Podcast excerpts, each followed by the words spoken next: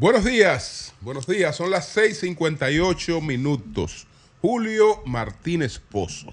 Los comentarios de los temas más importantes, el programa de mayor influencia de la radio y la televisión nacionales.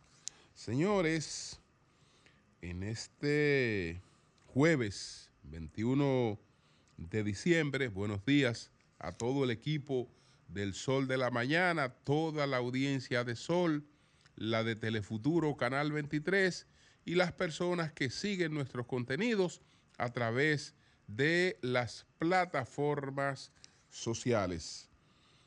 Carolina entrega otra obra hoy, que es el Paseo Marítimo del Malecón de Santo Domingo.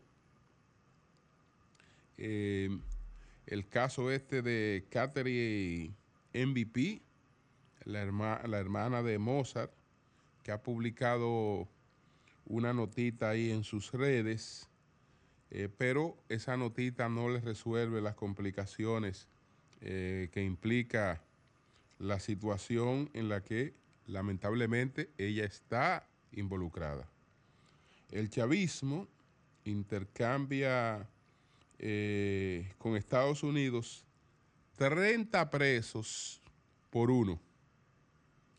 Es decir, el chavismo le ha entregado, ha, puesto en libertad 30 presos a cambio de uno, que es Alex Saab, el que eh, se decía que era el testaferro de Nicolás Maduro. Y bueno, eh, tenemos lo de la aprobación del contrato de, de Aerodón ayer en el en el Senado de la República. Entonces, señores, la alcaldesa del Distrito Nacional, eh, pues Carolina Mejía, hoy eh, encabeza un acto para dejar inaugurado el paseo marítimo del malecón de Santo Domingo. Esta es una obra eh, en la que recibió el respaldo de la Presidencia de la República y del Banco de Reservas de la República Dominicana. Y eh, pues se trata de un remozamiento, de una eh, posibilidades más amplias de disfrute del malecón de, de Santo Domingo. Ya veremos en detalle eh, qué cosas, eh, qué amenidades tiene esta, esta obra para un mejor disfrute de los capitaleños y de la gente que viene de visita eh, pues a la capital dominicana que tiene como uno de sus encantos ese, ese malecón. Así es que felicidades a la alcaldesa Carolina Carolina Mejía. Bueno, señores,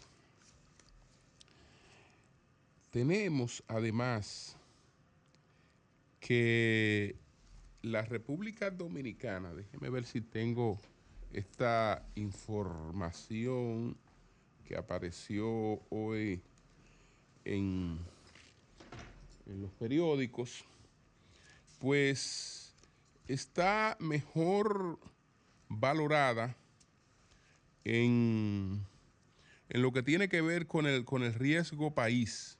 Eh, ha crecido su, su, valoración. Vamos a ver, Denisa, por favor, consígueme esta información que está, entre otros, en el periódico, en el periódico Diario Libre, eh, donde está lo del ENVI. Está lo del ENVI, que es el riesgo país. Eh, para ver cómo la República Dominicana pues se ha colocado en un sitial, eh, la verdad es que preferente, absolutamente preferente en el área, en el área de, las, de, las, de las Américas. Eh, esto lo, lo reproduce hoy el ministro de Hacienda. Aquí tengo la información. Yo la había recortado pero dejé algunas cosas en la casa.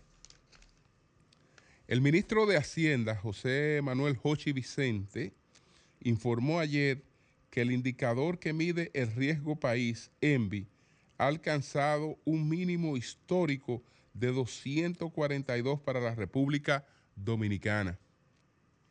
Esto es una clara evidencia de la confianza que existe por parte de la comunidad internacional y de los inversionistas extranjeros en el manejo de nuestra economía y la sostenibilidad de nuestra deuda.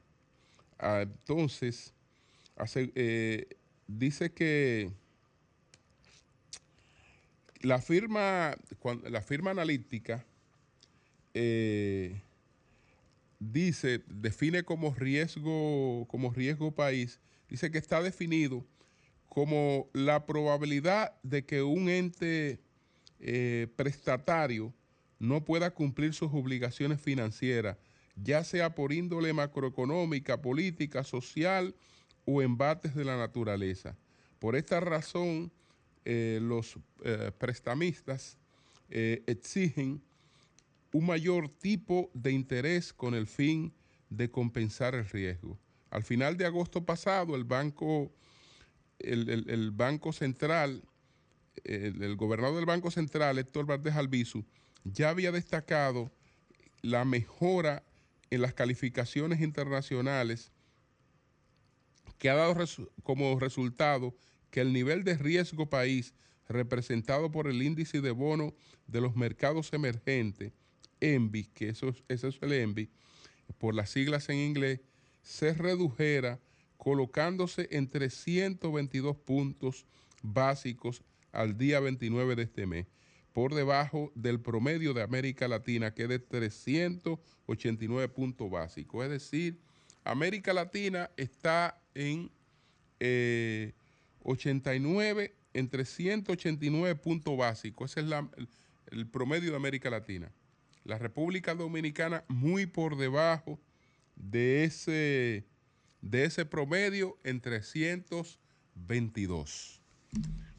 Puede decirse que eso es producto de varios factores, pero entre esos factores no puede existir la mezquindad de eh, excluir el, de, el del manejo, el, de, el del manejo económico del país, el de la estabilidad económica, el de la estabilidad política. Aquí no hay ninguna amenaza, incluso vamos a un proceso electoral el año próximo y ese resultado no tiene por ninguna parte amenaza que puedan alterar ese clima de confianza que hay en el país. No hay amenaza si continúa el presidente, no hay amenaza si las elecciones la ganara uno de los dos opositores que tiene posibilidades de eh, que tienen posibilidades de ganarla. Ninguna amenaza. Ni siquiera así. Es decir, no, no estamos pendientes de que un resultado electoral cambie un panorama de confianza en la República Dominicana. Y eso es, y eso es parte de esa de esa, de esa consolidación. Entonces, cuando comparamos lo que está ocurriendo en la región, eh, pues tenemos actualmente la situación de Argentina, inestabilidad, la situación de Venezuela, inestabilidad, eh, la situación de Ecuador, inestabilidad, la situación de Guatemala, inestabilidad, la situación del Perú, inestabilidad. Inestabilidad. Muy pocos países. Tal vez tendría que irse a Costa Rica, eh, eh, Panamá, para encontrar algunas similitudes con un clima eh, parecido al de la República Dominicana. Pero el de la República Dominicana, sin, sin, sin lugar a duda, está por encima de todo. Es que Haití. entonces es una, es una región lamentablemente rodeadas de, de incertidumbres. Entonces, eso es lo que tiene que ver con el riesgo, con el riesgo país. Miren, señores, se produjo un accidente la madrugada del sábado en Managuayabo. Por ese accidente hay dos adolescentes fallecidos. Un individuo, yo no sé si bajo los efectos del alcohol o no sé si bajo los efectos de otra cosa, conduciendo en vía contraria a alta velocidad, se llevó por delante a dos jóvenes. Hay dos muertos en ese accidente que ocurrió en Mano Guayabo en la madrugada del pasado sábado. Entonces, ¿qué pasa? Que el que dice que era el conductor del vehículo y el que se ha presentado ante la Policía Nacional como, como conductor del vehículo que protagonizó el accidente se llama Georgie Angelo eh, Richardson Arias. Georgie Angelo Richardson Arias. Ese es presuntamente el conductor del vehículo eh, que protagonizó eh, ese crimen. Eso no es un accidente de tránsito. Un accidente que usted venga manejando y le ocurra una eventualidad, una gente que eh, anda cometiendo una imprudencia o que anda en vía contraria, manejando a alta velocidad, eso, eso tiene una serie de agravantes ahí que eso no es un accidente de tránsito. Eso no es un accidente de tránsito. Pero bueno, el caso es que el vehículo, la propietaria, la matrícula de ese vehículo es Catherine Fernández Catherine Fernández es hermana de Mozart La Para. Era la, ella era la dueña del vehículo. Se hace mención de Mozart La Para, pero aclarar de inmediato que Mozart La Para no tiene ninguna responsabilidad ni nada que ver con eso. La mención se hace porque es natural en una información eh, que busca llegar al interés del público eh, y bueno, eh, si hay una persona famosa como Mozart La Para, vinculado a una persona que está vinculado a un accidente, es inevitable que lo van a mencionar. Eso es inevitable, pero no es, no es interés de hacer daño ni nada por el estilo, porque él no tiene nada que ver con eso. Absolutamente nada que ver con eso. Entonces, ella ha publicado una nota en la que ella admite que es la propietaria del, del vehículo, ella es la propietaria del vehículo, entonces, ¿qué pasa con esto? Que según ella dice en esta nota, ella le alquiló el vehículo a esa persona.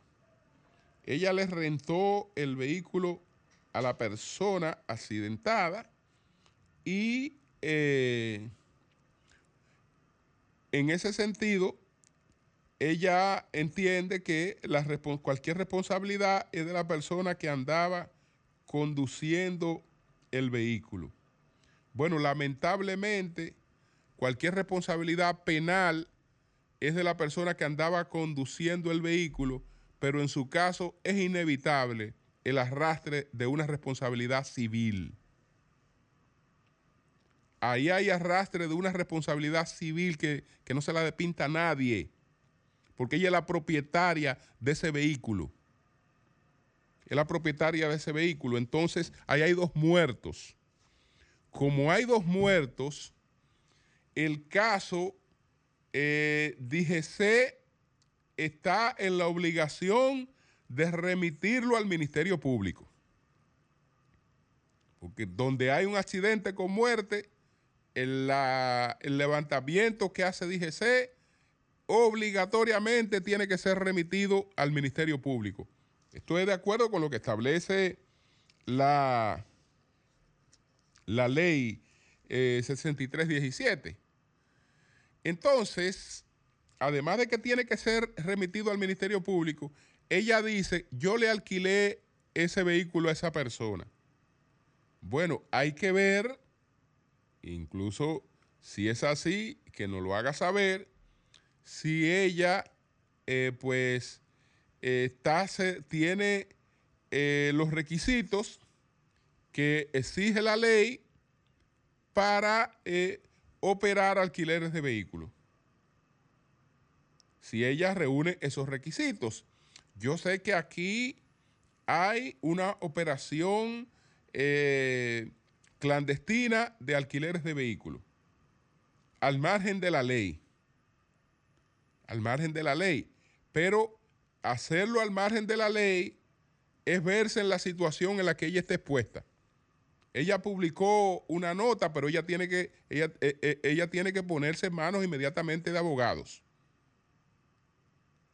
Porque ahí hay dos muertos. Ahí hay dos muertos. Ahí hay responsabilidad civil ineludible. Ineludible. Hay una responsabilidad civil en eso. Que tiene que servirnos de experiencias a todos. Antes usted vendía un vehículo, no hacía el traspaso de la matrícula. Aún en, caso de que usted no tuviera nada que ver con el vehículo, porque usted salió de ese vehículo hace mil años y no hizo su traspaso de matrícula, olvídese que pasa una desgracia como esta y usted eh, arrastra responsabilidad. Y además, yo sé que la gente tiene mucha iniciativa para tratar de, de buscársela, etcétera. Pero imagínense que a usted se le ocurre mejorar sus ingresos alquilando un vehículo sin estar certificado para eso. Y ese vehículo se ve eh, involucrado en un atraco. O ese vehículo se ve involucrado en un asesinato. En un asesinato se ve involucrado ese vehículo. O se ve involucrado en un tema de droga. Usted sabe el problema que usted se está buscando y el problema que usted se está arrastrando. Entonces, en ese caso, repito, ahí hay una responsabilidad civil que nadie la puede evitar. Nadie la puede evitar. Eso es una notita que mi solidaridad con la familia. No, no, no, no, no. Eso no se resuelve con solidaridad con la familia. Ahí hay una responsabilidad civil del propietario de ese vehículo. Y hay una responsabilidad penal del criminal que andaba manejando en circunstancias eh, como eh, la que eh, produjeron ese accidente. Entonces, bueno, quiero destacar, quiero destacar pues lo siguiente, ya estoy, estoy en otro, en otro, en otro, en otro tema, porque eh, Melton Pineda me remitió el primer capítulo de un libro que está publicando con sus memorias. Entonces, la verdad es que esto es, esto es, esto es, esto es bastante, bastante interesante porque eh, Melton es un, es un narrador natural, sumamente, sumamente ameno. Y eh, él logra, él logra lo que eh, debe ser el objetivo eh, de una lectura, porque él logra eh, atrapar, logra atrapar eh, y, remitir de inmediato a la época que está describiendo, que es la época de una, de una sociedad rural, en la época de la dictadura eh, trujillista, cuando eh, empieza a narrar las, las primeras vivencias de su, de su niñez. Y eh, la verdad es que es bastante, bastante, digamos, con bastante enganche. Desde temprana edad nos dedicamos al trabajo agrícola y ganadero en propiedades de nuestro padre, con esa vocación del amor al trabajo que, que eh, eh, iniciaron mis primeros años en la sesión Santana, municipio de Tamayo, provincia de Bauruco, Neiva. Acudí a la finca de mi padre, muy cerca del hogar, convencido por crianza de que el trabajo enaltece al hombre y a la mujer que lo practica. Mis padres, Cornelio Pineda Sánchez y mi madre, eh, Carlina Félix Suárez, Doña Negra, ambos de origen campesino, comerciantes y agricultor a la vez, discurríamos junto a los demás hermanos la vida cotidiana en los últimos años de la dictadura de Rafael Trujillo Molina.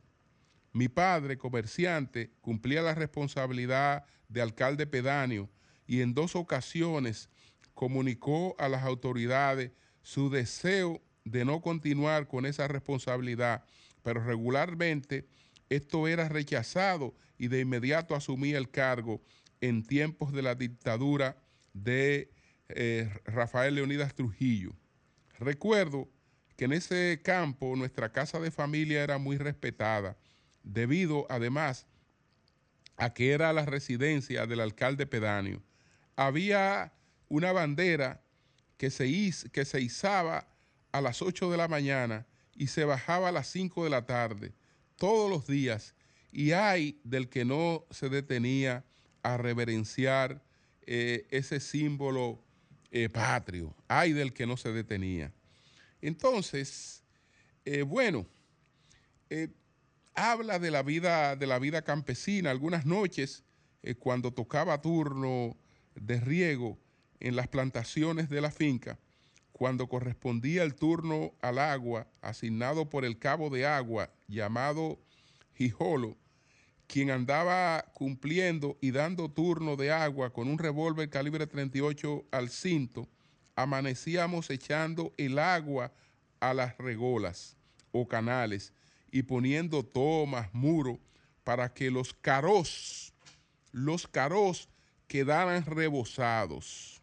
Un caró es una unidad de forma cuadrada formada por cuatro muros de tierra. Es decir, cuando eh, usted aprovecha la escritura, lo que está comunicando de vivencias de su vida para transmitir elementos culturales, para transmitir vivencias de una época, pues va dando una serie de elementos que crean un, que crean un enganche. Y entonces ahí hay varias de las travesuras de, la niñez. Este es, este es, apenas el primer, el primer capítulo eh, de, esta obra que él está eh, escribiendo eh, con el auxilio de Osvaldo Santana, que ha estado pues en la revisión y la corrección del, de, esto, de, esto, de estos trabajos. Entonces, hay varias, varias historias, varias historias que él cuenta. Eh, está la historia, por ejemplo, de un, un, culto en una iglesia evangélica. Está un culto en, una iglesia evangélica. Entonces, eh, él ingresa a la pequeña, a la pequeña iglesia y eh, la gente está muy entretenida en sus cánticos. Y lamentablemente el niño comete la travesura de alarle la silla a una doña que está, eh, que está cantando, que está glorificando a, Dios. Y, cuando, cuando la señora se fue a sentar, la señora se fue de nalga. Entonces, Melton se delata a sí mismo porque sale huyendo de la iglesia. Y todo el mundo ve que fue él. ah, no, pero fue el hijo de Cornelito que, eh, le, que hizo la travesura porque salió, salió huyendo como, como un bólido. Y entonces el, predicador, el pastor, no, no, imitó a Jesús, no puso, no puso la, la otra mejilla, sino que el primero que salió a coger piedra para caerle a pedrar al muchacho fue fue el pastor. Y los hermanos también, varios hermanos le cayeron a pedrada al, al, al, niño. Entonces, hay muchas cosas ahí, eh, la verdad, que, son interesantes. Así que lo, estimulo a que eh, siga trabajando su obra, que yo sé que, será eh, muy bien, muy bien, muy bien acogida. Será muy bien acogida. Entonces, bueno, dentro de los temas que, que enuncié, lo del chavismo. Había un señor colombiano venezolano llamado Alex Saf. Alex Saf fue apresado en África, en Cabo Verde de África. Eh, duró un tiempo preso en África y fue eh, extraditado a Estados Unidos, porque él fue apresado por una nota del, del Interpol porque él estaba siendo reclamado en extradición por el Departamento de Justicia de los Estados Unidos. Alex pues el expediente eh, acusatorio hablaba de uno de lavado de activos de unos 350 millones de dólares que él había transferido a través de los Estados Unidos. Él estuvo vinculado a programas de construcción, a programas eh, sociales, etcétera. Y eh, pues en el enfrentamiento entre Estados Unidos y el régimen chavista, eh, esta persona se ubicó como el testaferro, como el presunto testaferro de Nicolás Maduro. Y bueno, se supone que esta persona iba a hundirse en la cárcel en los Estados Unidos con el expediente que tenía. Pero don Alex eh, ayer estaba brindando en Venezuela su libertad. Porque en los intercambios, para que ustedes vean eh, hacia dónde se va eh, la supuesta moral en este tipo de cosas. Los intercambios que han que la situación creada por la guerra de Ucrania llevó a Estados Unidos a un cambio de postura frente a Venezuela Ahora resulta que los demócratas no creo que tengan mejor aliado en Venezuela que la continuidad del chavismo, porque están de paños y manteles.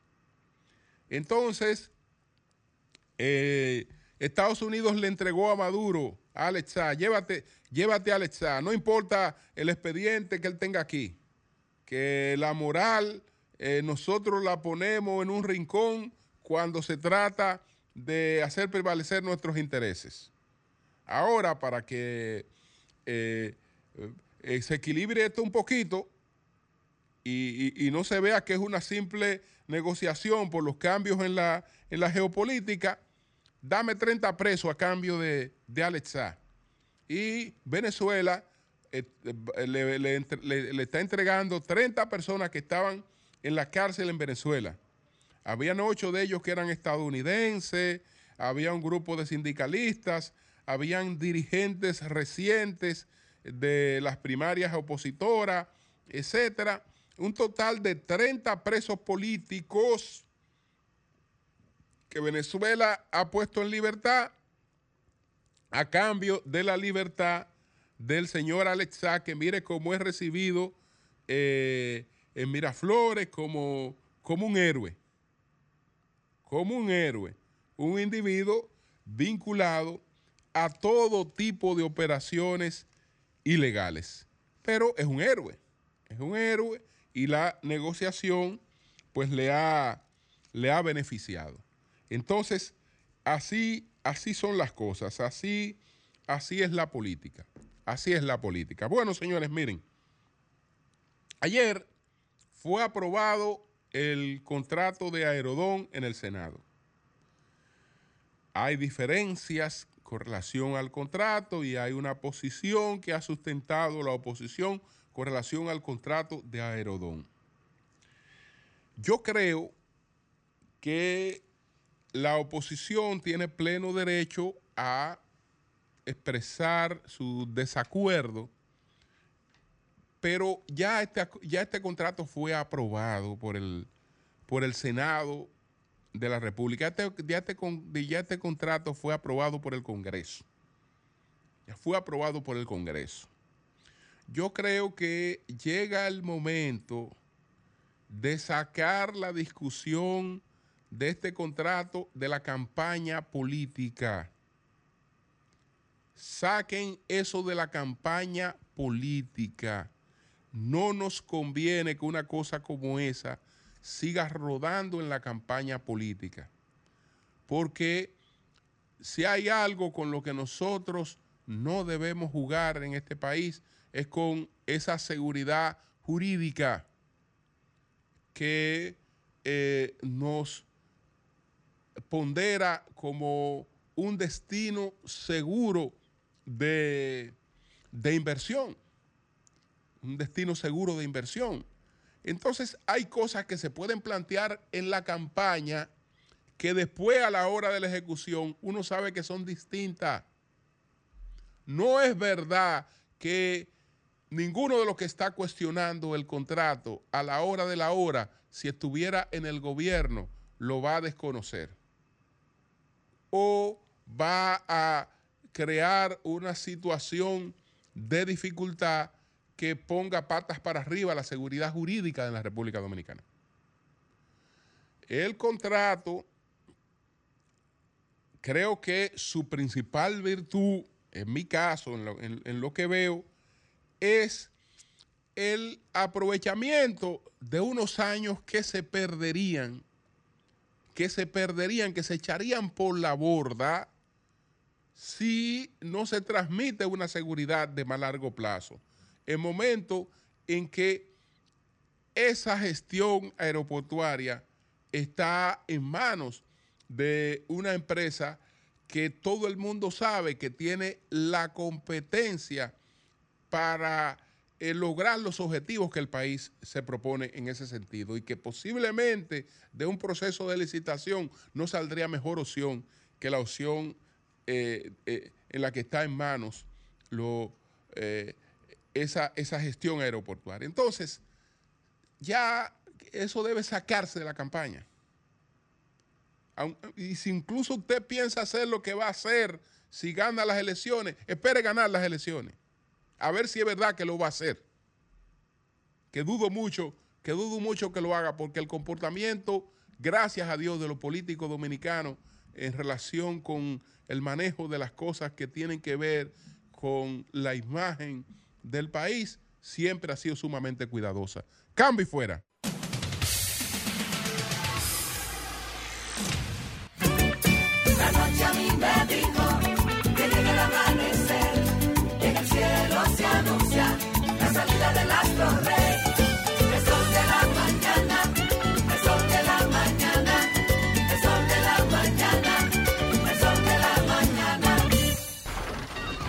Comunícate 809-540-1065.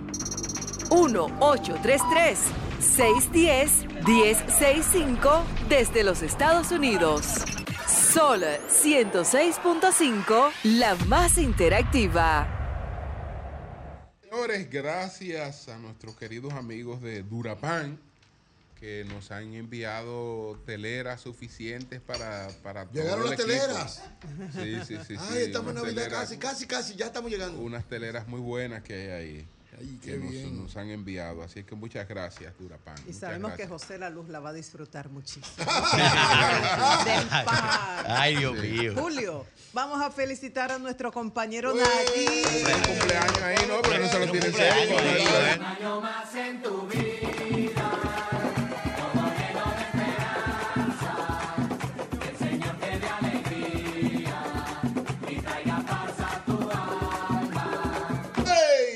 Felicidades, Nayí, que Dios te dé muchas cosas buenas, que sigas creciendo intelectual, profesional, pero sobre todo humanamente, que tu corazón siga abierto para todos, ¿verdad, Marilena? Así es. Felicidades, mucha salud, que ya después que uno pasa de los 50, eso es lo que más desea, salud. Y te felicito por tu familia.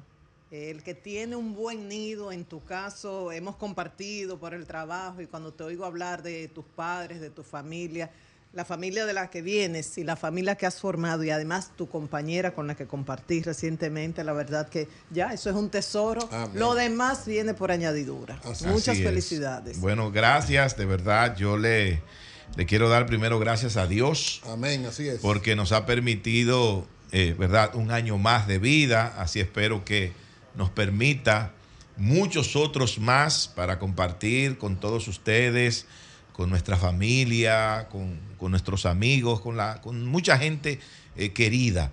Eh, de verdad que me siento, me siento hoy muy contento, muy contento. Son 52 años de edad, eh, lo puedo decir tranquilo, ¿verdad? todavía, 52. Ahora cualquier muchachito tiene 60 años y 70 años. O sea, yo soy un adolescente con 52. cualquier muchachito tiene 60, gracias. gracias a todos, de verdad. Y pendiente el baile en el Jet Set, aunque sea en enero. Bueno, será en enero ya. Así es. Sí, sí. Bueno, son las 7:40 minutos. Vamos a tomar algunas llamadas. Buenos días, adelante. Buenos días. Buenos días, Julio. Adelante. Bendiciones para todos en cabina. Adelante. Habla Juan desde Filadelfia. Adelante, Juan. Un frío aquí, un frío aquí que es un poco soportable, pero a la vez también dañino para la salud. Allí, hermano, muchas bendiciones y que Dios te dé vida y salud en abundancia. Amén. Gracias. Un saludo para mi hermano Eury Cabral, que hace mucho que no lo veo. Gracias, hermano. Aquí estoy, a tu orden. Eh, quiero hacer una anécdota porque no es todo de política para que la gente se cuide. No, ya tenemos que, tenemos que tenemos que buscar una tregua de verdad ya. Sí. Hay que buscarla. Después de Yo yo conocí a Eury Cabral en Plaza Parece, parece que Nayib trae algo. de cumpleaños hoy. Parece que Nayib trae algo Así dijo ayer, así dijo ayer. Después de hoy nos vamos ya. Ok, adelante. Yo, yo conocí a Eury Cabral hace muchos años. Yo vendía zapatos en Plaza Central, en una tienda que no sé si está ahí todavía conocí a su esposa y conocí a Eury. Y traigo esta colación porque quiero que la gente, el pueblo dominicano se cuide, porque recuerdo que... ¿Recuerdo qué? ¿Recuerda? Ay, pero se fue lo más importante. Ay, caramba. Llámanos de nuevo, llámanos de nuevo. Se le cayó. ¿Por qué debemos cuidarnos? Buenos días, buenos días. Buenos días. Adelante. Eh, felicitaciones a Nayi Chaedes Gracias. por su cumpleaños y a la vez lo felicito doble, tanto a él como a Pedro Jiménez, por su valiente decisión de hacerle pregunta al presidente que el pueblo quería escuchar y ver una vez más que el presidente, aunque dicen algunos compañeros en el panel que respondió todo, cuando el presidente ve preguntas que en verdad no tiene argumentos para responder, mira cómo lo que hizo fue hacerle pregunta a Pedro como que él era que estaba entrevistando. Eso dice mucho. Bueno, pues gracias a usted. Buenos días, adelante.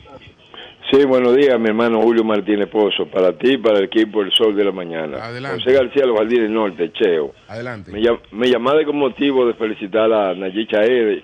Gracias, eh, Mucha salud y bendiciones para él, para su especialmente para Ramón Chaede, a quien conocí, el ingeniero Ramón Chaede, mucha salud para él también. Y para ti, Julio Martínez Pozo, para el equipo, también para este, el, licenciado, el encargado prácticamente de RCC Media, el señor Alejandro, eh, Antonio Espallá, que han hecho un trabajo, la verdad, que se han robado el cariño y el corazón del pueblo dominicano en sentido general. Felicidades para todos ustedes y que en, en estas Navidades Dios lo siga bendiciendo grandemente. Salud y bendiciones para todos. Muchas gracias, maestro. para usted. Bien. Buenos días, adelante. Buenos días. Buenos días, Julio. ¿Cómo tú estás? Bien, bien. Habla el doctor Ramón Guzmán. Adelante, Ramón. mira, Julio, la diferencia que hay ahora entre la Navidad y es que anteriormente a un dirigente del PLD le entregaban 100 bonos y tenía que alquilar un camión pero ahora le entregan 100 eh, bonos a un dirigente del PRM y se lo echan en los bolsillos y se va para su casa y nadie lo ve. Esa es la gran diferencia porque ellos, ellos han criticado mucho la, la, caja de Navidad, pero la caja de, Navidad se sentía. En otro orden de ideas, Julio, Aerodón para mí, yo lo he considerado eh, eh, un, vamos a decir, un contrato lesivo para la sociedad dominicana porque no es posible que un contrato que tiene 810 páginas eh, en la Cámara de Diputados se pase sin leerlo porque ellos criticaban mucho anteriormente eso y ahora ellos están haciendo eso, pero igualmente Julio hicieron eso en el Congreso. Entonces, ese es un contrato antimoral para la sociedad dominicana en términos generales, aunque ellos lo aprueben, pero ya no pueden, no pueden hablar de honestidad, porque además el gobierno hizo eso sin una licitación pública, donde debieron venir todas las empresas eh, eh, vamos a decir que sepan eh, cuestiones de aeropuerto y que ganar el mejor. No, Luis Abinader y se trancó con Herodón y hizo ese contrato a su modo. Y eso, eh, ya Luis Abinader se le vio, como dicen, el refajo. Bien, pues gracias a ti, gracias a ti. Buenos días, adelante. Buen día. Adelante. Bendiciones y feliz Navidad para todos. Adelante y felicitarlo por la tremenda entrevista que le hicieron al presidente. Tenía que ser el presidente que inaugurara esa, esa tremenda cabina que ustedes tienen. Julio. Gracias.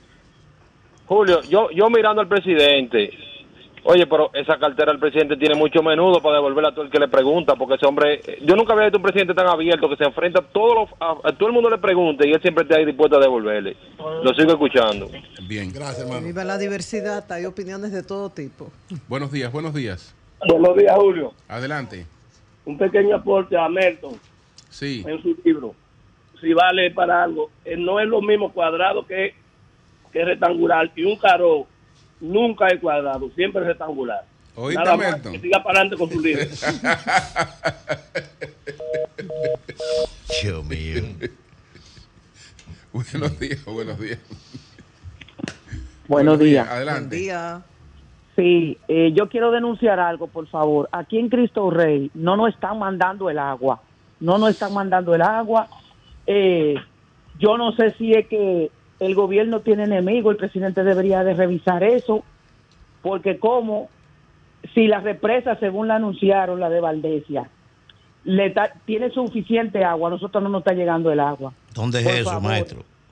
Aquí en Cristo Rey. Sí, pero ¿en qué parte? En la Juan, la Juan Alejandro Ibarra. Desde la Obando hasta el final. No tenemos agua. Bien, pues son las 7:46 minutos. Buenos días, Manuel, adelante. Buenos días, maestro. Buenos días a todos. Eh, aquí en este Sol de la Mañana, buenos días también a toda la gente, ¿verdad? Que día tras día, pues nos brinda el privilegio de buscar nuestros comentarios. Miren, en el día de hoy queremos hablar, ¿verdad? Irnos al plano internacional. Resulta que en el día de ayer, el expresidente Donald Trump, pues, como era de esperarse, ¿verdad?, le entró a la decisión que tomó el Tribunal Supremo de Colorado. Él lo calificó esto como una vergüenza para los Estados Unidos y además también hizo un llamado al presidente Biden culpándolo a él personalmente y a la Casa Blanca, diciéndole que suspendan ya esta persecución política. Pero hasta el momento, como uno ya está acostumbrado a ver a Trump, hace acusaciones de las que no puede presentar ninguna prueba. Hasta el momento algunos analistas dicen que no hay ningún indicio de que la Casa Blanca tuviera que ver con esta decisión. Esta decisión es sumamente importante, señores, porque dentro de la complejidad del sistema electoral de Estados Unidos, que es el sistema más complejo que hay en todo el mundo, ese pudiera ser un punto importante. Ya se ha anunciado, gente cercana al presidente Trump han anunciado de que van a recurrir esta decisión. Primero se tiene hasta el día 5 de enero para recurrir, la verdad, por ante Colorado y también pudiera ir a la Corte Suprema, que me parece que es donde finalmente Trump va a ir porque allí hay un, una composición, ¿verdad? Fundamentalmente conservadora, de la que él inclusive colocó a tres miembros allí, o sea que él pudiera conseguir ganancia de causa sin ningún problema. Y esto, repito, es importante. ¿Por qué? Primero, porque desde el primer momento y hay que decirlo, se ha querido sacar del juego a Trump con estos procesos judiciales. Sin embargo, esto no ha dado resultado. haciendo la observación de que en Estados Unidos, como ya hemos dicho anteriormente, no importa que usted esté subyúdice o esté cumpliendo condena. La Constitución de la República no le prohíbe a ningún ciudadano aspirar ni ocupar el cargo aún en esa condición. Entonces, ante esa dinámica, Trump lo que ha hecho es que ha crecido inclusive en algunos otros, en algunos espacios donde estaba debilitado. Evidentemente que habría que cambiar entonces la estrategia y ahora se dio esta nueva modalidad amparado en la decimocuarta enmienda a la Constitución que prevé que si usted participa en algún mecanismo de insurrección o de rebelión contra el Estado o contra la Constitución, usted pueda ser inhabilitado. Y eso es lo que ha hecho eh, Colorado. Ha evacuado una decisión impidiendo que ahora para las eh, primarias republicanas Trump pueda aparecer en la boleta que inicia en el próximo 15 de enero. En Colorado se va a decidir en el super martes, eso es el 15 de marzo. Está llamado a celebrarse allí. Pero, ¿qué pasa entonces, señores? ¿Por qué digo que esto es importante? Miren, en Estados Unidos, a pesar de lo que la gente piensa, los estados no están definidos por un tema territorial ni por un tema, eh, digamos, meramente de circunscripción, como, se, como pasa en otros países, sino que los estados se definen por características muy particulares algunos por un tema económico, otros por un tema ideológico, otros inclusive por un tema racial. Hay una gran diversidad. Por eso, en Estados Unidos, prácticamente la guerra real en unas elecciones se concentra en los llamados estados pendulares. O sea, es prácticamente, digo prácticamente, ¿verdad? En teoría, que un republicano aspire a ganar las elecciones, por ejemplo, en el estado de Nueva York que un republicano, por ejemplo, haga grandes esfuerzos e invierta grandes recursos en el estado de California, por ejemplo.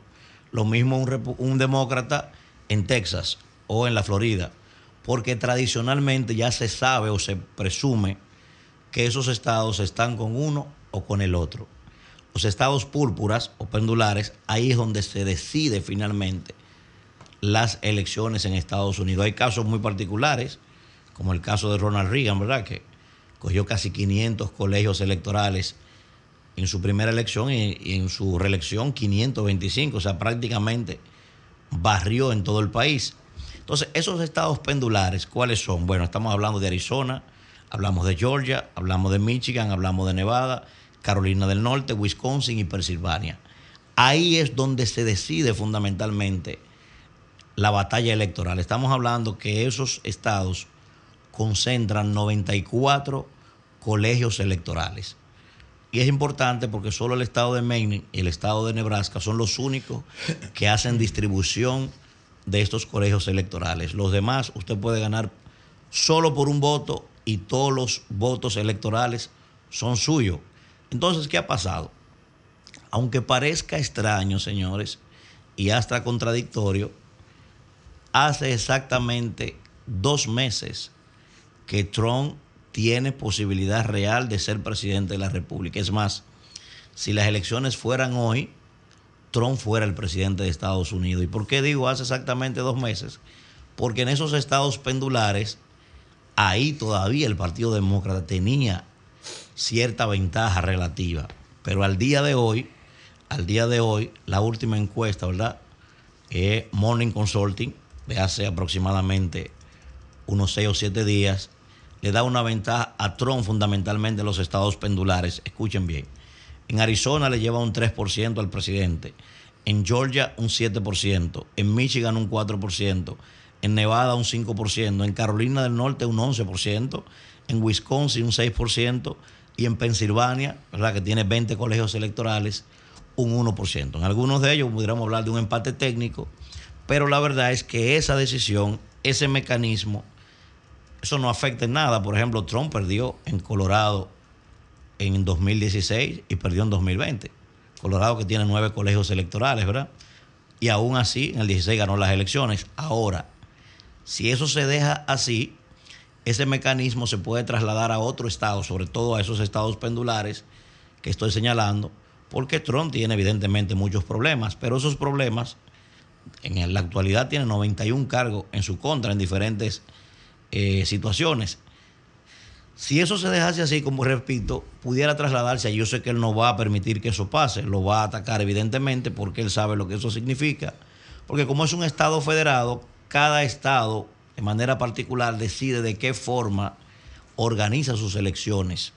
Entonces, ante esa dinámica, me parece que es la única posibilidad, por lo menos hoy, a 11 meses de las elecciones, que tiene el Partido Demócrata de frenar las aspiraciones de Donald Trump, que parece ser que mientras más conflictos tiene, más se fortalece su imagen. Eso es un fenómeno que a mí me parece que si van a unas elecciones el día de hoy, Trump pudiera perfectamente acercarse o igualarse inclusive con lo que hizo eh, el presidente Ronald Reagan en su reelección, que prácticamente acabó con todo allí en términos electorales.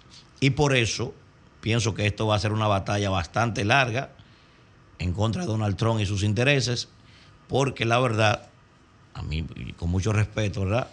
Me parece que no debió ser el candidato el presidente Biden para enfrentar a Donald Trump. Yo pienso que el alcalde, el ex alcalde Butigre, ¿verdad? Era la persona ideal, porque tiene mucho parecido a ese modelo de Trump, ¿verdad? Que genera pasiones, genera eh, mucha gente en contra, mucha gente a favor. Pienso que ese era el que tenía el perfil para competir con él en el Partido Demócrata, pero la verdad le vamos a estar dando seguimiento a este caso que pienso que va a dejar un, digamos, un legado importante, ¿verdad?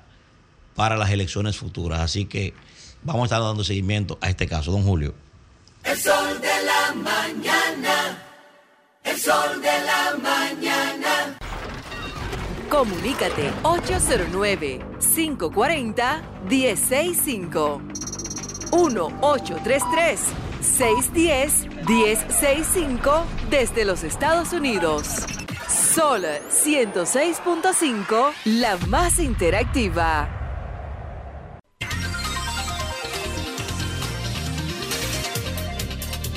Buenos días, adelante, buenos días. Sí, buen día, es un placer, primera vez que me comunico. Gracias, gracias. De la romana le, hablamos. Eh, felicitar al señor Antonio Espallá por, su, por la cabina y todo lo que han hecho allá. De verdad que da señal de que ve más allá de la actualidad. Eh, un asunto eh, al señor Espallá, ahí mismo, Julio, con, con tu permiso. Aquí en la Hay una emisora eh, de ustedes, se llama Guía, eh, 97.9. Eh, discúlpame que hago público, porque no tengo una, una conexión a hacerlo en, privado, pero no, es algo tampoco eh, ofensivo. Sino la, la estación en una ocasión tenía muchas animaciones en vivo, se escuchaba mucho. Entonces, en esta actualidad, en la mano del señor Antonio Payá está muda no tiene animación, no tiene nada. Yo entiendo que se pueden eh, poner animación ya con algunos muchachos. ¿Cómo ¿Eh? se llama? ¿Cómo se llama? Guía, Guía 97.9. Guía, Guía 97.9. Sí, sí, y yo, yo entiendo con animación, darle empleo aquí a, las personas eh, localmente, entiendo que se puede hacer algo mucho mejor y la emisora impactar mucho más. De todo modo, les felicito a todos. Bueno, pues muchas, muchas gracias. muchas gracias, muchas gracias. Y ahí está su, sugerencia. Y gracias a todos los que están escribiendo, Julio, felicitando por la cabina. Por ejemplo, Josefina Navarro, que se mantiene siempre en sintonía, dice, el set está muy bello y moderno. Gracias, Josefina. Gracias. Buenos días, adelante. Buenos días. Buenos días. Buenos días, adelante. Buenos días, Julio. Felicidades por esa cabina. Gracias, gracias. Y bendiciones para todos. Y qué palo con el presidente, que no pudo responder bien sobre los 28 casos que Nayib le presentó de, la, de corrupción. Eh, gracias. Buenos días, adelante. Buenos días. Adelante. Sí, le habla Ramón Agramonte de Pensilvania. Un ching agripado por el clima. Sí. Sí, mire, uh, vi la entrevista muy importante el presidente de la República. Eh, yo siempre he querido comunicarme con ustedes por el tema de los fondos de pensiones. Sí. yo tengo 13 años que ya no estoy aportando al sistema de fondos de pensiones. Y el mismo banco me dice yo no califico. Pero la ley de la 8701 no permite devolverle a uno el dinero ahora.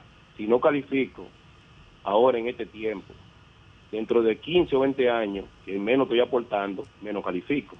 Entonces, los bancos que están haciendo con nosotros, eh, a los 55 años supuestamente le tienen que devolver el dinero completo. Ahora lo están pensionando con 7 mil pesos. Le están calculando a uno 150 años de vida.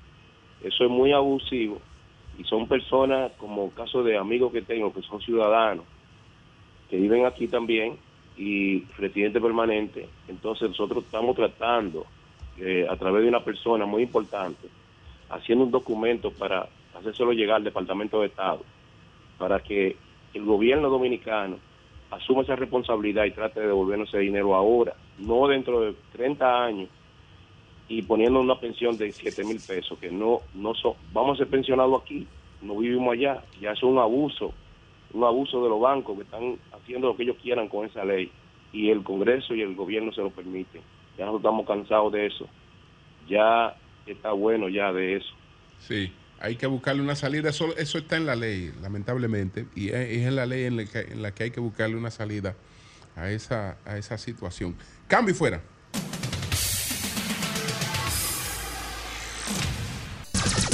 Son 106.5. 8, 6 minutos. Buenos días, Marilena. Muy buenos días. La reverenda Carmen Fe Figueroa murió el martes pasado. Ella estuvo al frente de Unity, era la directora de Unity por 41 años Unity en Dominicana, eh, con 60 años en el país, fue la primera iglesia cristiana Unity creada en el país y la más grande de América Latina. Ella murió en su casa, lo que dicen, de muerte natural. No, no pasó por ningún proceso de enfermedad, estaba descansando junto a su familia y de repente a media tarde dijo que tenía dificultad para respirar hasta que finalmente exhaló. Eh, mucha gente conoce a Unity, aunque hay cientos y cientos de personas activas que participan de los servicios de Unity durante la semana, los domingos, en Semana Santa y en fechas especiales del año. Muchos otros conocen a Unity en el país a través de la palabra diaria. Y hay que destacar que el derecho, la autorización para reimprimir la palabra diaria en la República Dominicana la obtuvo la, obtuvo la reverenda Carmen Fe Figueroa a, título personal, no por la institución. Eh, mucha gente también conoce a Unity por ese servicio de oración que se hace desde la sede central en la ciudad de Kansas, el estado de Missouri de Estados Unidos, donde hay, eh, hay un faro de luz, un espacio sagrado, que hay oración 24/7 y miles y miles podríamos hablar de millones de personas durante cada año, llaman pidiendo oración, un estilo de oración muy especial llamado oración afirmativa que caracteriza a esa institución que se llama Iglesia de Cristianismo Práctico. Aquí hay un grupo de capellanes, no podemos hablar de 24/7, pero sí con determinados horarios durante la semana que están eh, a nivel de vía telefónica disponibles para orar por todo aquello que lo requiera. Eh, la reverenda Carmen Fe Figueroa fue una mujer de vanguardia, pionera, con una familia de, cinco hijos, marido, y ustedes saben todas las responsabilidades que tenemos las mujeres. Eh, salió a formarse, fue a formarse a Puerto Rico, a Estados Unidos y alcanzó un liderazgo reconocido a nivel internacional, recibiendo muchísimos premios y además eh, destacándose como formadora de maestros, tanto en América Latina como en Estados Unidos. Entre los premios, por no hacer esto muy largo, que recibió esta, y en esta ocasión fue la primera hispana en recibirlo, el premio La Luz de Dios en Expresión, que otorga la sede central de Unity, Unity Village, en los Estados Unidos. Eh, nuestra solidaridad con toda la familia, sus hijas Magali, Tati, Sara, sus hijos Francisco y Marco, y muchos hijos e hijas postizas. Podemos citar a alguien de nuestra familia en RCC Media, la periodista Carmen Luz Beato, que la consideraba a ella como una madre, así como muchas personas. Sus restos desde ayer están siendo velados en la funeraria Blandino hasta el mediodía de hoy y por decisión de ella eh, serán cremados y sus cenizas esparcidas en la Villa de las Rosas, en la sede central de Unity. Pasa su alma, consuelo para toda la familia y a los miembros de Unity aplicar lo que siempre dicen, que el ser querido que ha fallecido está a la distancia de un pensamiento de amor, aquel que lo recuerda. Por otro lado, ¿quién es el responsable de matar 300 tareas de mangles en Samaná? Y más que matar, podríamos decir asesinar, porque aquí hubo premeditación, alevosía y todo eso. ¿A quién pertenecen esas tierras? ¿Para qué se quemaron, se mataron esos manglares? ¿Qué ha hecho el Ministerio de, de Medio Ambiente con esta denuncia que se le comunicó oficialmente? No solo por un foro de ambientalistas, sino por el representante de medio ambiente en el área. Eh, Luis Carvajal, el ambientalista, siempre dice, no solamente con esta gestión, en varias gestiones, que en materia de medio ambiente hay un divorcio entre lo que las autoridades dicen y lo que las autoridades hacen. Muchos, muchos han dicho, ay, es una afirmación tremendista, pero cuando uno observa hechos concretos como eso, tiene que afirmar que sí, porque hay una teoría bellísima en el Día Mundial del Agua, Día Mundial de la Tierra, Día Mundial de Medio Ambiente. Y también eh, afirmamos, somos parte de compromisos que se hacen a nivel internacional, porque tanto manglares como humedales son ecosistemas protegidos, pero que también están en peligro. Y nosotros firmamos esos compromisos y en la realidad pasa otra cosa. Entonces, Marvin del Cid en el día de ayer, en el Diario Libre, y hay que destacar que Marvin del, del no es cualquier comunicador, es un especialista en medios audiovisuales, en multimedia, y que se ha enfocado, fotógrafo también, todos sus recursos los utiliza enfocado en esa misión de proteger el medio ambiente. Y publicó una historia titulada En dos semanas secan humedal en el norte de Samaná. El subtítulo, más de 300 metros cuadrados de manglar se perdieron. Entonces se habla de una denuncia hecha por el Foro Ambiental de Samaná, que esto ocurrió aparentemente, ahí estamos viendo fotos del informe oficial que mandó el representante de medio ambiente de la zona al ministerio, a la sede central aquí en Santo Domingo. Entonces, aparentemente, en base a la denuncia del Foro Ambiental de Samaná, esto ocurrió a principios de noviembre y ellos fueron el foro que preside Noemí Araujo fueron con varios especialistas. ¿Qué determinó, eh, determinaron estos especialistas? Que debido a esa muerte total del manglar tan severa, aparentemente se utilizó un químico de alto poder y ellos suponen que es el glisofato. Entonces, el, el foro hizo la denuncia, tanto la Procuraduría de Medio Ambiente en Nagua, al ministro Miguel Seara Hatton y al viceministro de Recursos Marinos y Costeros, José Ramón Reyes. Ustedes van a decir, bueno, ¿y los manglares qué? Ah, un grupo de una especie. No, no, no, no, no. ¿Por qué está protegido internacionalmente? Porque ayuda a mitigar el cambio climático. Dicen que absorbe tres o cuatro veces más que un bosque húmedo el dióxido de carbono.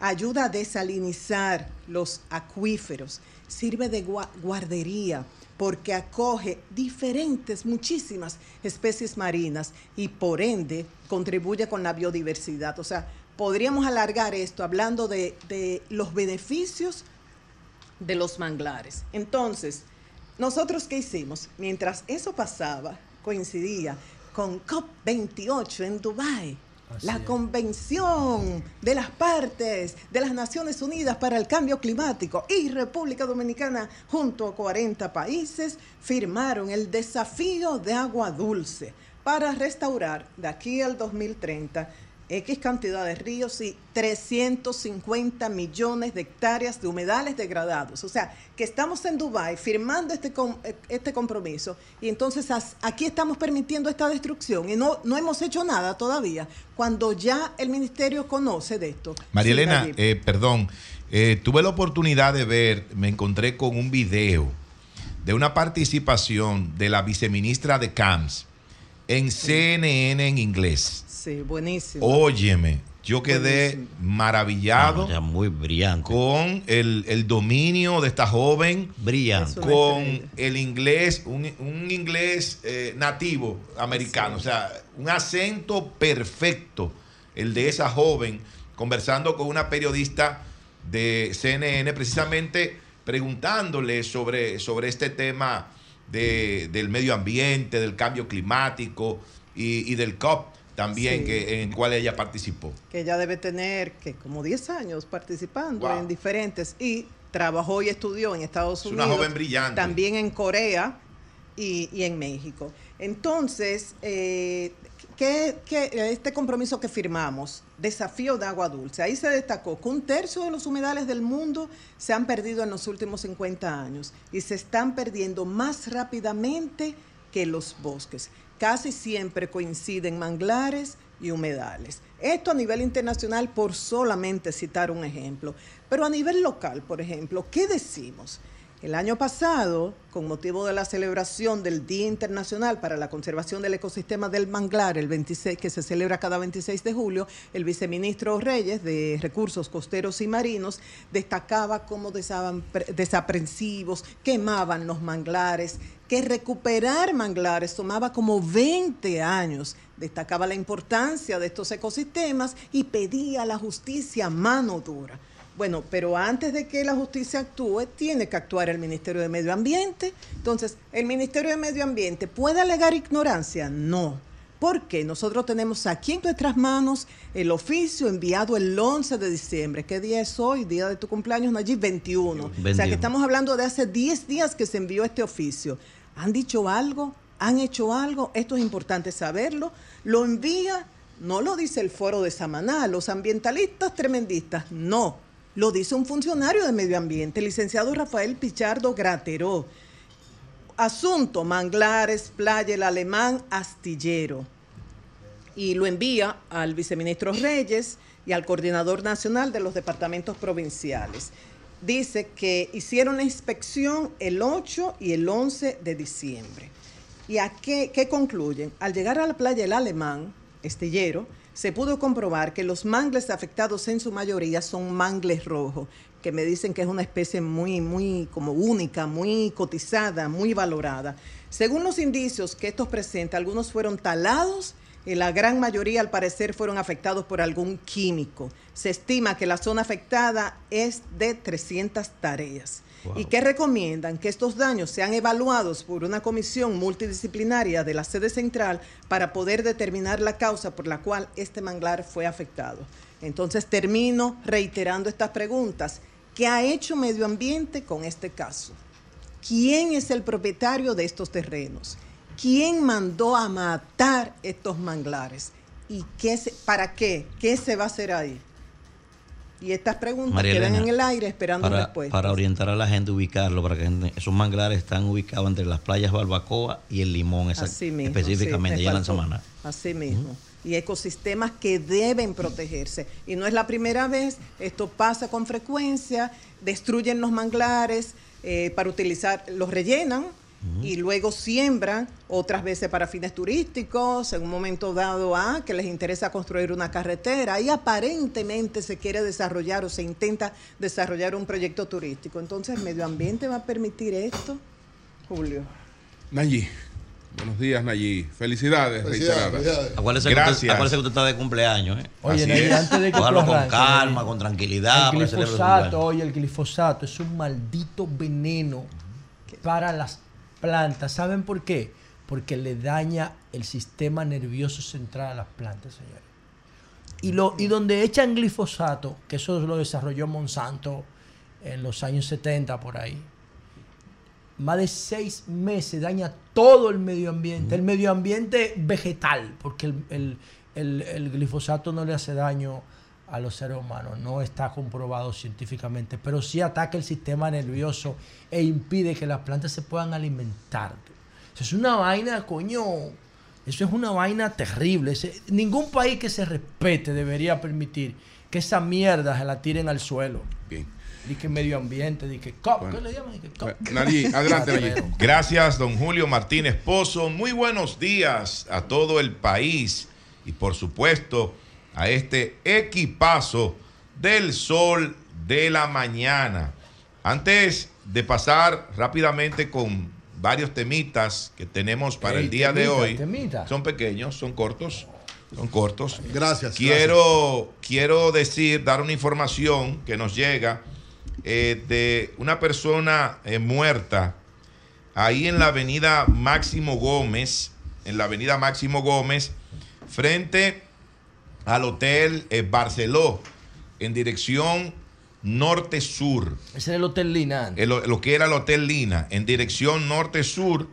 Me dicen que hay eh, muchísimos vehículos, ahí está la DGCET, enviando los vehículos en contraflujo. Parece que el carril donde, del lado donde está la persona muerta, eh, está eh, cerrado momentáneamente y no me dan la información de si fue un accidente. Dice la persona que no ve como vehículo accidentado ni nada de eso, sino que ve una persona tirada en el suelo, aparentemente de sexo masculino, eh, y ve sangre en el lugar, ya fue cubierto eh, con una manta, eh, con una sábana, ¿verdad?, que buscaron. Pero esa es la situación en este momento frente al Hotel Barceló, ahí en la avenida Máximo Gómez, en dirección norte-sur. Así que ojalá podamos tener más detalles de este lamentable suceso ocurrido aparentemente en la mañana de hoy. Por otro lado, señores, yo quiero hacer un llamado al ministro de Educación de la República Dominicana, al señor Ángel Hernández, aunque, aunque otros le tienen un, un, apodo, un sobrenombre, yo no, no suelo llamarlo eh, de esa manera, pero bueno, atención. ¿Tú no le dices Miyagi? No, no, yo no le digo Miyagi al ministro. Es igualito Miyagi. ¿eh? Yo no le digo Miyagi al ministro de, Educación. yo le digo Ángel Hernández y le hacemos un llamado al señor Ángel Hernández porque se está cometiendo una injusticia con dos eh, ex colaboradoras ex empleadas del Ministerio de Educación de la República Dominicana. Se trata de la señora Dinora Altagracia Nolasco Guridi de Villegas y de la señora Miguelina Polanco Mercedes, quienes laboraron en esa institución por más de 30 años. Ellas fueron jubiladas en el año 2020, creo que fue el último decreto eh, de jubilación que emitió el presidente de entonces, el presidente Danilo Medina, antes de salir del gobierno. Pero ¿qué sucede?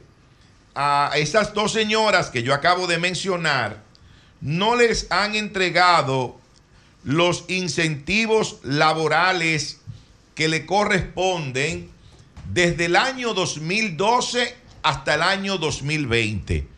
Es decir, ocho años de incentivos que el Ministerio de Educación se niega a pagarle a estas personas que entregaron más de 30 años de su vida laborando en el Ministerio de Educación de la República Dominicana.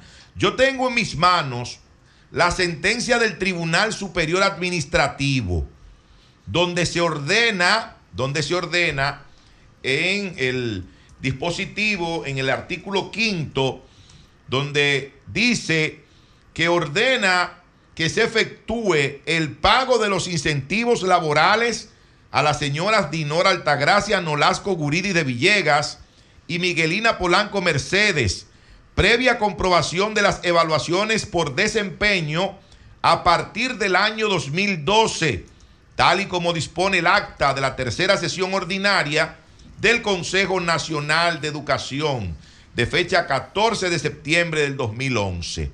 Ahí está, está la sentencia del Tribunal Superior Administrativo, sentencia que no fue recurrida por el MINER. Aquí está la certificación de que no fue objeto de ningún recurso esta decisión, esta sentencia del Tribunal Superior Administrativo por lo que adquiere la autoridad de la cosa irrevocablemente juzgada, porque ya pasó el plazo para cualquier recurso. Sin embargo, a pesar de todo eso y a pesar de todas las diligencias, los esfuerzos que han hecho estas dos señoras, el señor Ángel Hernández ministro de Educación, se niega a pagarles lo que le corresponde. Ellas no están pidiendo nada. Ellas no están pidiendo que les regalen nada. Ellas están sencillamente exigiendo el pago de unos incentivos que le corresponden, repito, desde el año 2012 hasta el año 2020. Así que atención al señor Ángel Hernández, que Eury le dice Miyagi, yo creo que Manuel también le dice Miyagi, pero yo no le voy a llamar Miyagi al, señor eh, Ángel Hernández. ¿Qué se parece? Se parece. Ministro de Educación. Por otro lado, señores, y rápidamente, la verdad que me llama mucho la atención ese comunicado que dio a conocer en el día de ayer la Dirección Nacional del Partido Revolucionario Moderno y que hoy aparece en prácticamente todos los medios impresos de la República Dominicana, donde ellos dicen en este comunicado que hay un plan de la oposición en la República Dominicana para desacreditar al gobierno. Pero por Dios, ¿cómo que hay un plan para desacreditar al gobierno? Pero si alguien se ha desacreditado, ha sido el propio gobierno por el incumplimiento de tantas promesas que hizo cuando estaba en la oposición y que una vez llegó al gobierno, esas promesas han quedado en el olvido. Tantas cosas que se dijeron, tantas cosas que se ofrecieron, tantas cosas que iban a cambiar y muchas de las que han cambiado han cambiado para mal. Es decir, que ese descrédito se lo ha buscado el propio gobierno del Partido Revolucionario Moderno. Además, señores, no es desacreditar a nadie. ¿Cuál es el papel de los partidos de oposición? Señalar los errores que comete el partido de gobierno. Y es eso lo que ha estado haciendo la alianza opositora Rescate RD, que está compuesta por tres partidos. Está compuesta por el PLD, por la Fuerza del Pueblo y está compuesta por el PRD. Y han estado haciendo señalamientos a todas estas barbaridades que han venido ocurriendo en la República Dominicana.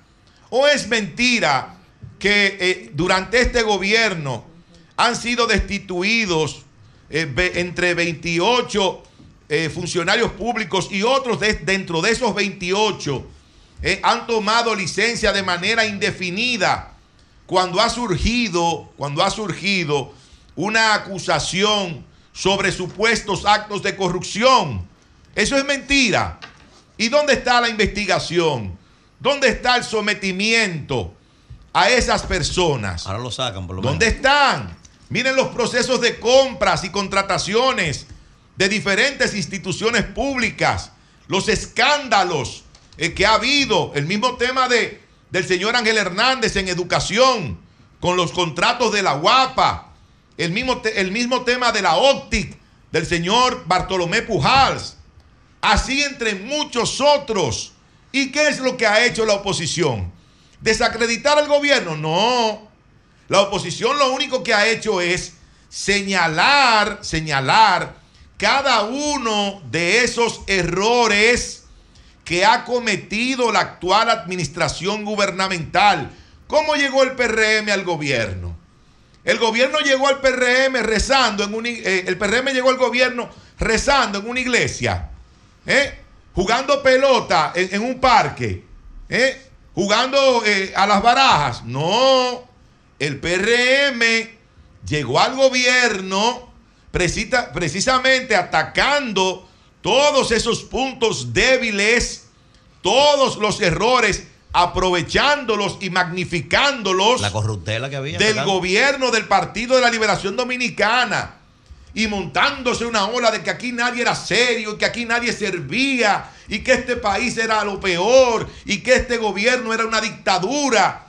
todas esas mentiras, todas esas falacias, todas esas barbaridades que se inventaron los que hoy están en el gobierno y ahora vienen a quejarse, ahora están llorando como niños. Ay, miren, eh, nos quieren desacreditar. No me diga, no me diga. No, la oposición está haciendo su trabajo, su trabajo.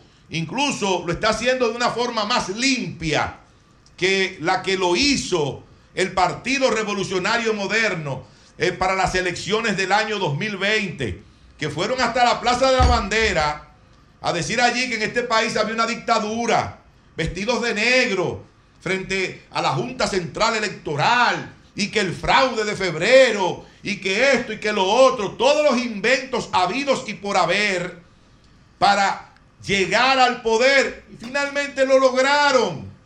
Nosotros en la oposición y la oposición política dominicana no va a llegar a esos niveles porque no es necesario. Ellos dicen que es una fracasada alianza opositora. Fracasada alianza opositora que se perfila a ganar entre 103 y 106 alcaldías municipales. Fracasada alianza opositora que se perfila a ganar entre 164 y 169 distritos municipales en las próximas elecciones del mes de febrero. Entonces, ya veremos en poco tiempo quiénes son los que están desesperados, quiénes son los fracasados, porque este comunicado emitido en el día de ayer y que aparece hoy en todos los medios impresos del país de la Dirección Nacional del Partido Revolucionario Moderno, no es más que un absurdo, no es más que un disparate. Cambio y fuera.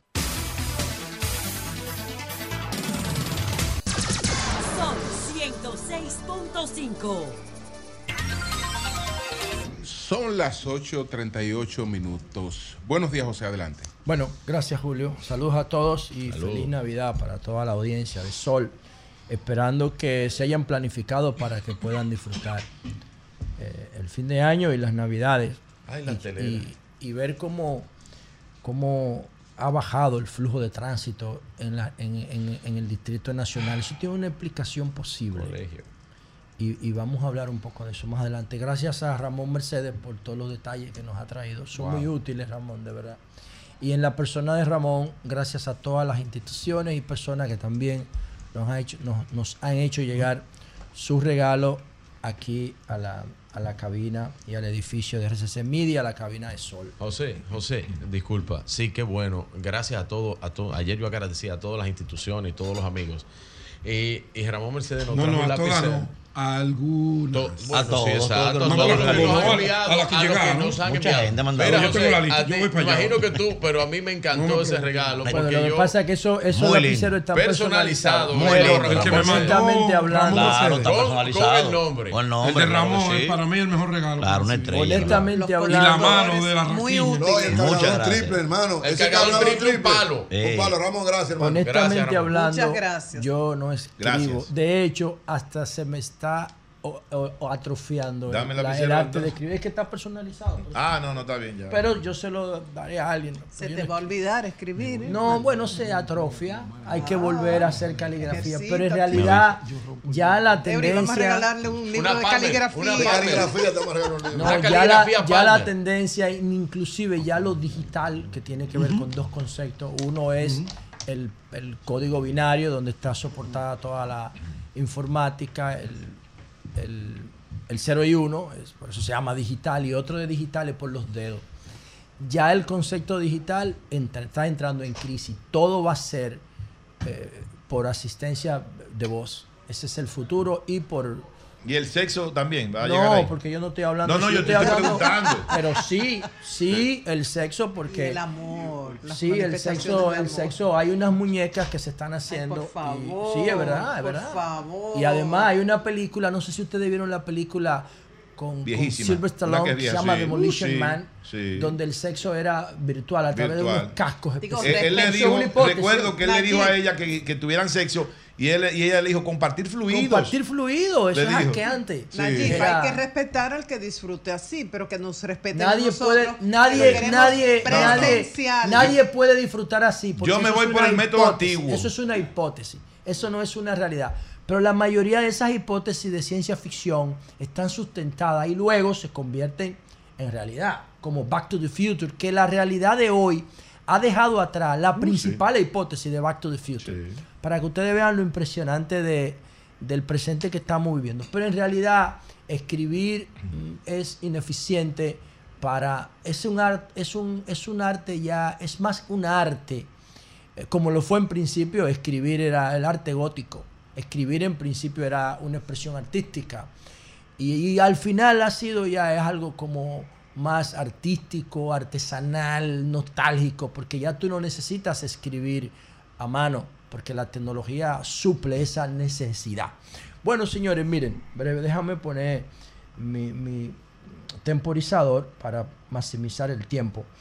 Quiero decir algo, eh, quiero decir algo con relación al, al, al tema de ayer. El, mi comentario de ayer fue uno de los peores comentarios que yo he hecho en los 13, 12 años que tiene el programa, casi 13. ¿Por qué? Porque tenemos una presión de tiempo. Y cuando los temas son estructurales, tú no lo puedes caricaturizar. Y yo hablé ayer del tránsito y del transporte, uno de los desafíos más grandes que tiene la República Dominicana, porque la República Dominicana es líder mundial en muerte por accidente de tránsito y en accidente de tránsito. Eso no es un relajo y no se puede caricaturizar un problema como ese.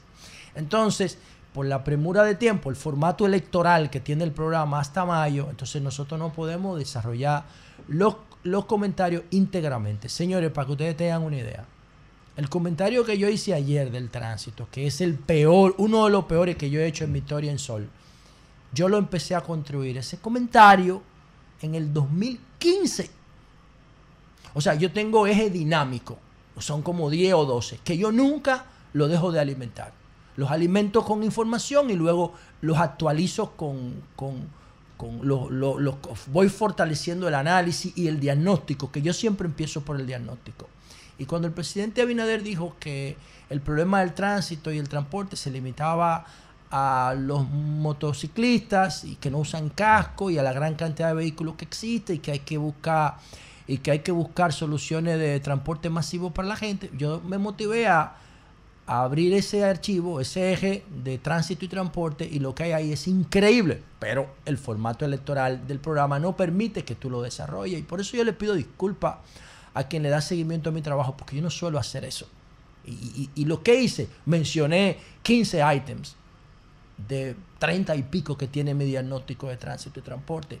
Y yo quiero hoy volver a dos de esos, a dos de esos. ¿Cuál es el primero? La doble jornada de trabajo. Ese es uno de los elementos fundamentales de mi diagnóstico de tránsito y transporte. Y el marbete electrónico. ¿Y cómo lo voy a hacer? Partiendo de la disminución del flujo de tránsito en República Dominicana, del tráfico de vehículos. ¿Por qué disminuye el tráfico de vehículos? Tú puedes decir que es porque no hay colegio. Y yo puedo decir que porque el 60% de la economía es informal y la gente no tiene empleadores, no tiene horario y tiene la si le fue bien en el negocio, cierra el negocio y se va. Si tú lo que vendes tenis en el baúl de un carro o vendes salami, porque aquí venden salami y queso en los baúles de los carros, o vendes ropa de paca, entonces tú vas a una, a una institución y te paras ahí de 8 a 4. Y si te fue bien durante los últimos dos meses, pues tú arrancas y te vas para tu campo y no trabajas. Porque el 60% de la economía es informal. Y eso es un cáncer para, para el desarrollo, contra el desarrollo. Atención la, el Ministerio de Planificación, Economía y Desarrollo, porque la economía, la informalidad económica, la informalidad materi- material impacta la vivienda, impacta la educación, impacta la salud, impacta el medio ambiente, impacta el tráfico y el tránsito. El gobierno tiene que plantearse como meta reducir anualmente la informalidad económica como se reduce el déficit fiscal, para ver si nosotros en 20 años podemos tener una informalidad económica por debajo del 10%, porque ahora es casi un 60% y eso es cancerígeno para cualquier pueblo que busque el desarrollo. Y tomando eso con consideración, ¿por qué ha bajado el flujo de tránsito? Yo se lo atribuyo a las dos causas principales, a la informalidad económica y al cierre colectivo de las escuelas y los colegios. Ok, pero ¿cómo nosotros podemos saber eso con objetividad? Si todos los vehículos tuvieran un marbete electrónico. El sistema supiera por qué los vehículos no están circulando automáticamente y eso sería parte de un diagnóstico para mí. La mayor reforma, la reforma más profunda, la primera revolución desde los Austin de Donald Reed en el 62 que empezaron el desorden del transporte, debe ser el marbete electrónico. Y lo más impresionante de este proyecto, de esta propuesta que estamos planteando, es que el gobierno lo puede regalar el marbete. El gobierno no tiene que cobrar la placa con esto que yo estoy planteando. La puede dar gratis. Porque la información que genere el marbete electrónico vale 100 veces más que los 3 mil millones que el gobierno recauda en la placa porque van a bajar los accidentes de tránsito y porque va a bajar el gasto social público y privado vinculado a los accidentes de tránsito. Y porque va a planificar el tránsito y va a bajar el consumo de combustible, se va a contaminar menos el ambiente, va a subir la productividad en los trabajos porque todo el mundo va a llegar temprano a su hora y va a mejorar el rendimiento escolar. Eso es una revolución. ¿Por qué el gobierno no lo ve? Yo no lo entiendo. Yo no lo entiendo. Hugo al final de su gestión estaba hablando de placa digital. No sé, porque yo nunca vi eso. Pero mi proyecto está depositado en el Congreso desde el año 2019. La otra propuesta que forma parte de mi diagnóstico del tránsito y el transporte es la doble jornada de trabajo en la administración pública. Nosotros tenemos horarios industriales. ¿Qué significa esto? las escuelas preparaban los niños en la sociedad industrial del siglo XVIII y XIX para, trabajar en la fábrica. Por eso es que aparece el concepto de escuela por la fábrica, porque había que preparar a quien iba a trabajar en los telares, en las máquinas de vapor. No lo podían hacer los ricos ni los militares. Había que democratizar el conocimiento que solo estaba en los templos. Entonces, ¿qué hicieron? Crearon la escuela, espacio donde la gente iba a aprender de manera abierta, pública, democrática. La educación era reservada para la, la clase de poder antes. Y entonces la escuela reproduce la fábrica. la, hora, la, hora, de entrada, el uniforme, el timbre del recreo, eh, el profesor, el agrupamiento de gente en torno a una orientación, el capataz, todo es la fábrica. Señores, pero ya no tenemos fábrica, pero tenemos los mismos horarios de 8 a 2 y de 2 a 5, o de 8 a 12 y de 12 a 5. Hay que romper con eso porque ya no tenemos una sociedad fabril. Tenemos una sociedad dinámica con muchísimos rubros que se mueven en todos los sentidos. Entonces por eso nosotros proponemos dos horarios. Uno de 7 de la mañana a 1 de la tarde, corrido sin hora de almuerzo. Donde el empleador cede su hora de almuerzo y el perdón, el empleado cede su hora de almuerzo para irse más temprano y el empleador el empleador cede una hora del contrato de trabajo para que sean seis horas. ¿A cambio de qué el empleador cede una hora en el contrato de trabajo? A cambio de que sea ininterrumpido, que sea consolidado, que se consolide la productividad. Y ahí yo creo dos figuras, el crédito laboral y el débito laboral. Para garantizar que la, la estación de trabajo se aproveche de 7 a 1. Dejamos un espacio vacío de 2 a 3 con un 20% de servicio nada más y vuelve la segunda jornada de 3 a 9 de la noche. Dos horarios de trabajo con los mismos criterios. ¿Qué pasaría si nosotros tenemos dos horarios de trabajo que aumentamos los servicios y productos de la economía hasta las 9 de la noche, como los supermercados, como los servicios de comida rápida, como las farmacias, como las estaciones de combustible, que trabajan hasta altas horas de la noche?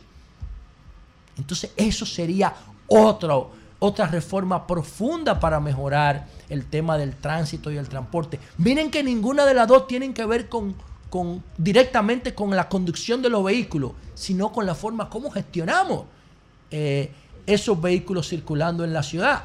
Ya habría hay otro paquete de proyectos para modificar la conducta que yo creo que los planes sociales del Gabinete de Políticas Sociales, los subsidios sociales son la mayor herramienta que tiene el gobierno para mejorar el comportamiento de los conductores.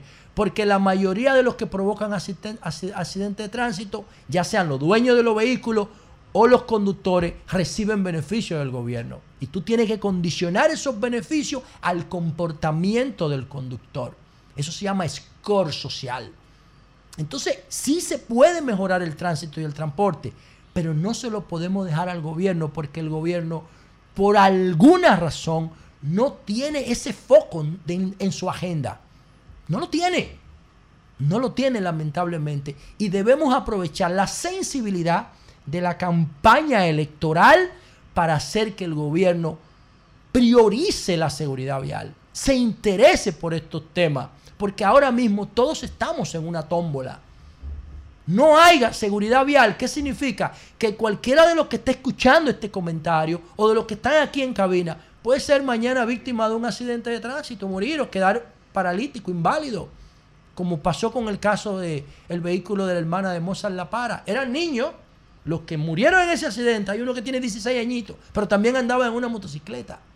O sea, es un círculo de desorden y caos que tenemos en el transporte. Y si no hacemos presión como hicimos con el 4%, entonces no va a ser una prioridad para el gobierno porque no hay ni siquiera todavía un diagnóstico. Se me terminaron mis 10 minutos y entonces continuamos con este tema después. Cambio fuera.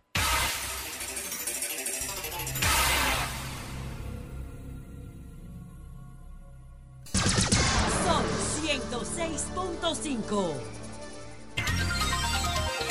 Bueno, señores, parece que hay un brote de enfermedades víricas. Entonces, eh, tenemos que ver qué es lo que está pasando.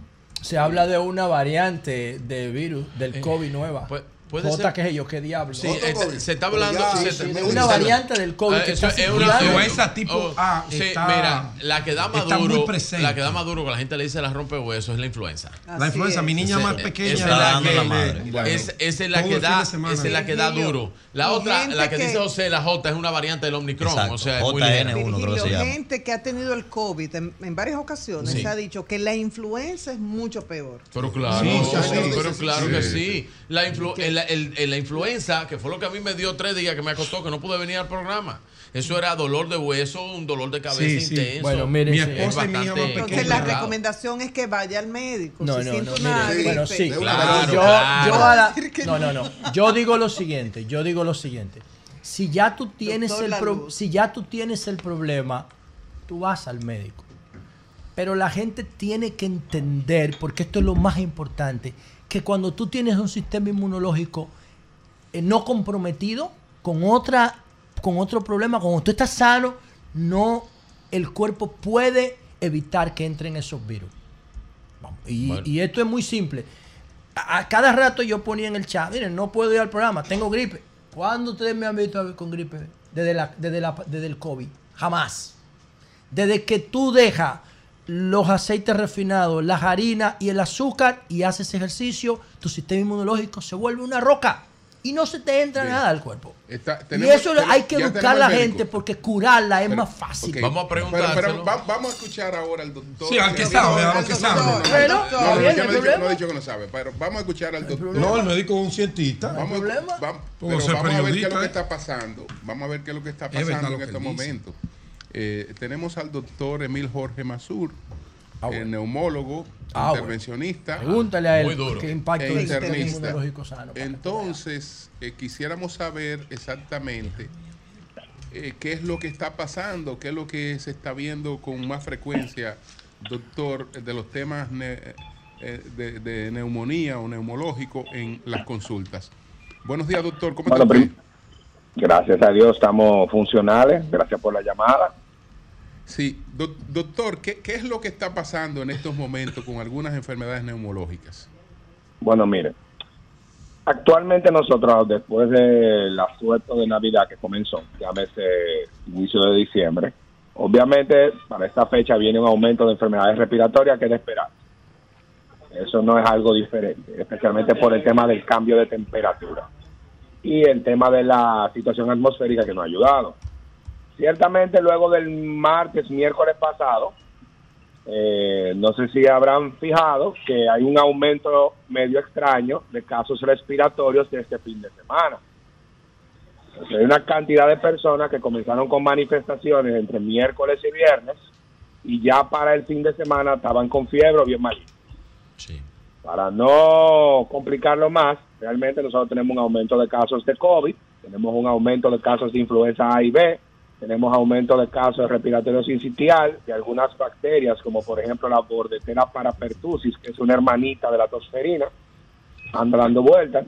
Entonces tenemos un aumento de casos relevante, que inclusive impactó muchísimo el lunes, porque la cantidad de personas con síntomas respiratorios el lunes fue eh, abrumadora. Así Por ejemplo, ¿cuántos pacientes usted está viendo hoy día en comparación con otras épocas? Eh, de nuevo, yo tengo un- lo que yo llamo un sesgo de observación, porque de nuevo hay razones específicas por las cuales quizás algunas personas prefieran ir a mis servicios, pero el aumento fue casi del doble de los pacientes de lo usual. O sea, yo comencé normal en la mañana de la primera tanda y terminé a las once y media de la noche de la consulta. ¿Cuáles serían las recomendaciones? ¿Qué hacer, doctor?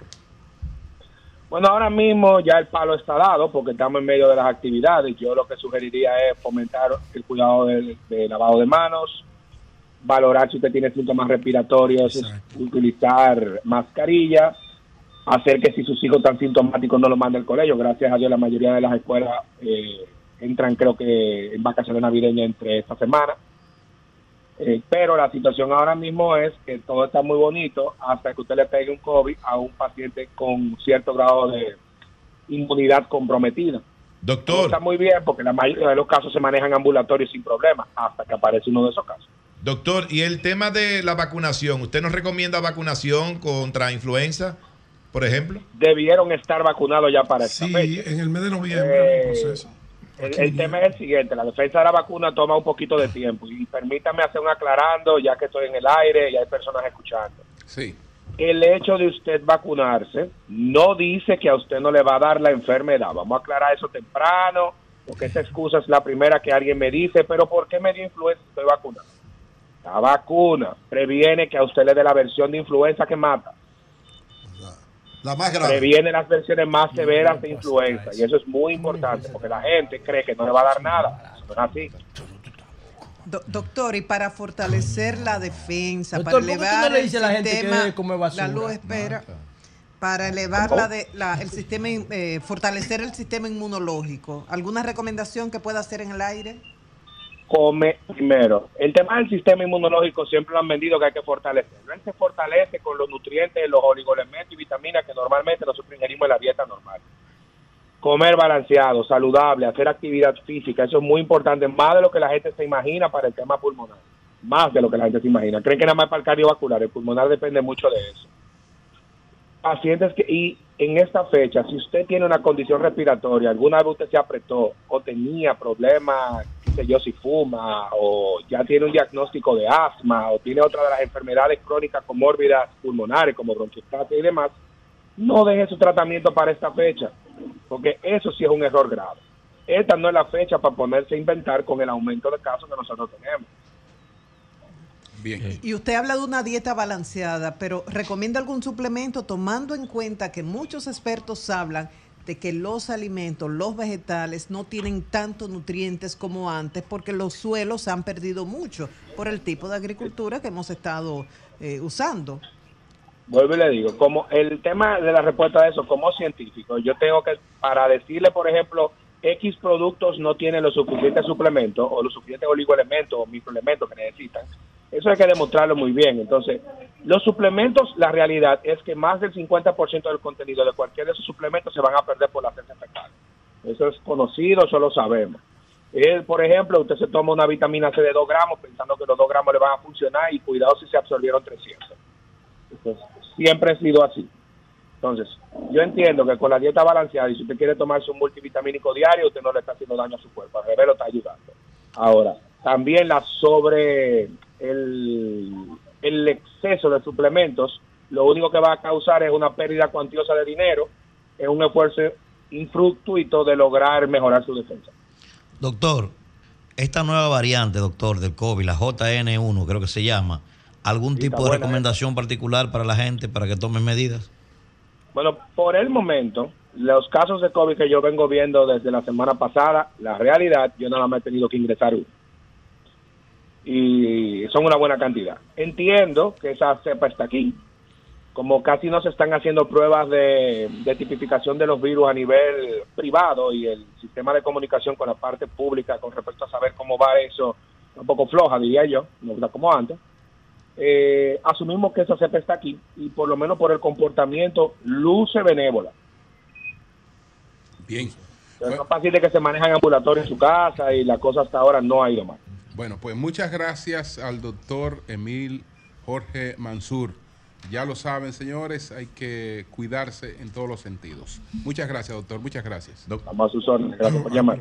Don Julio, como decíamos eh, temprano de la, eh, de la situación en la Máximo Gómez, se trató de un accidente de tránsito. Real y efectivamente era un motorista que iba eh, por la vía, eh, fue impactado por un vehículo y lamentablemente esta persona perdió la vida. Eh, están eh, todavía a la espera eh, de que llegue el INASIF para realizar el levantamiento del cadáver. Bueno, Muy triste. Son las nueve, nueve minutos. Eury Cabral, adelante. Gracias al Dios Todopoderoso Jesús. Mi Señor Salvador y Guía, y como siempre inicio con la palabra de Dios, Salmos 18:30. El camino de Dios es perfecto. Todas las promesas del Señor demuestran ser verdaderas.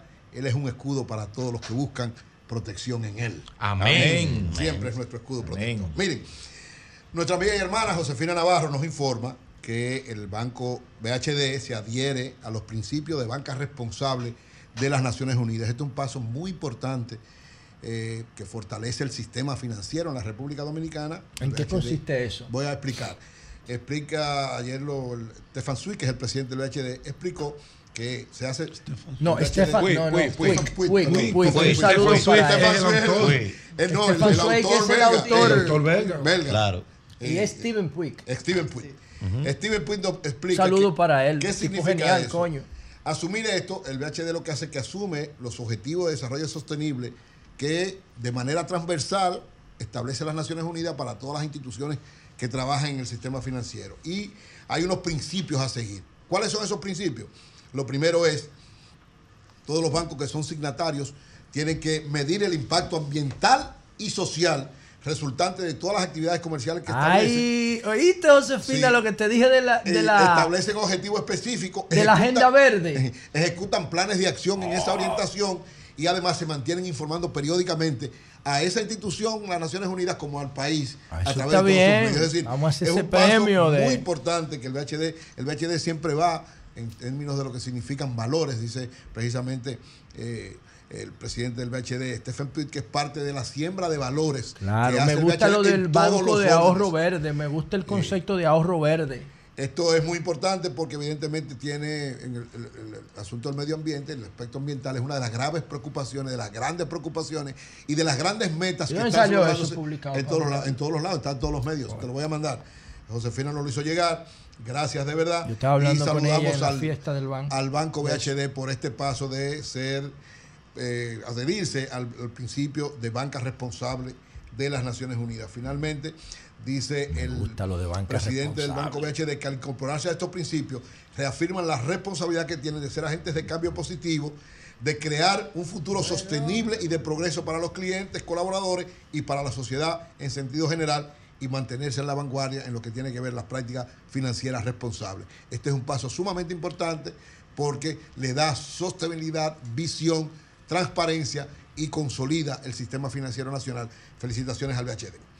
Miren, por otro lo- lado, la CEPAL. al grupo la luz para que Ah, vean. Sí, voy a chequearlo, voy a chequearlo. La CEPAL. Todo lo que tenga que ver con responsabilidad, a Sí. mí me, a mí Hay me que decir que el, ba- el Banco BHD, esta es responsabilidad que tiene que ver ahora con los principios de, la- de las Naciones Unidas, pero en términos de responsabilidad social, incluso, bueno, eh, eh, eh, Josefina Navarro es la vicepresidenta de responsabilidad social del, del Banco ese BHD. capítulo se llama Responsabilidad Social Empresarial. Empresarial, Ahí es que está el Mujeres que Cambian el Mundo. Exactamente. ¿Qué El es lo que hacen los bancos con eso? Que parte de sus beneficios lo dedican a la sociedad, a las instituciones que se desarrollan, a las personas que se destacan, a ayudar a, a- a- a bajar los niveles de pobreza, a ayudar a instituciones que trabajan en eso. Y qué bueno que el BHD ha sido uno de los soportes de ese trabajo en el sistema financiero. Decía entonces que la CEPAL ah, emitió el comunicado donde evalúa la economía para el año próximo y establece la CEPAL que ya había hablado de la economía dominicana, yo hice el informe la semana pasada, analicé que, ¿verdad? que para la República Dominicana la CEPAL establece que los grandes retos son el aumento de los pagos de los intereses de la deuda y que República Dominicana va a crecer alrededor de un 3% y el año que viene alrededor de un 4%. En el caso de República Dominicana, yo decía, este informe de la CEPAL ubica el crecimiento de la economía dominicana en un séptimo lugar y probablemente en un décimo, si tanto Haití como El Salvador crecen un poquito más que la tendencia que lleva, por lo menos llevaba hasta el mes de noviembre. Es decir, que República Dominicana, de ser el país que más crecía o que competía con Panamá, llegaría a un décimo o un séptimo lugar en el 2023. Y para el 24 le da un crecimiento de alrededor de un 4%. En el caso de América Latina como, como continente, establece seis retos este análisis de la CEPAL. Seis retos. El primer reto para América Latina en el 2024 es la inflación. La inflación. José, la inflación es el primer reto. Ustedes saben que hay un proceso inflacionario, la República Dominicana lo está viviendo de manera amplia, profunda y sostenida, pero también hay que decirlo, es un proceso que se está viviendo en toda América Latina. En parte del mundo, pero en este caso específico, la CEPAL se dedica a América Latina. La inflación es un reto para todos los gobiernos latinoamericanos. ¿Por qué? Porque en la medida en que los resultados de la economía en cada uno de nuestros países están teniendo situaciones complicadas y la situación mundial se complica, eso afecta cada país. El segundo reto que dice la CEPAL que tienen los países de América Latina para el 2024 es la subida de las tasas de interés. Esto es un elemento que perturbó mucho en el año 2023 y seguirá siendo una perturbación. ¿Por qué? Porque evidentemente, aunque los bancos en América Latina tienen en sentido general una solidez muy fuerte, evidentemente que las restricciones económicas, las situaciones de inflación, la pérdida de empleo y una serie de elementos que afectan a la mayor parte de las economías de América Latina y sobre todo a los tres grandes países de América Latina, las tres grandes economías, provocan que en el sistema financiero, evidentemente, tenga que ir aumentando sus tasas de interés. Eh, nosotros lo hemos vivido, a pesar del el esfuerzo que ha hecho el Banco Central, un gran esfuerzo que ha hecho, pero evidentemente las tasas de interés todavía siguen siendo una gran perturbación y para el 2024 seguirán en esa misma orientación. El tercer reto es la desaceleración de la economía. Es decir, hubo un momento donde América Latina crecía de manera sostenida, pero a partir, sobre todo, ¿verdad? El impacto todavía nos queda de todo lo que fue el COVID en términos económicos, no solamente de salud, sino económico.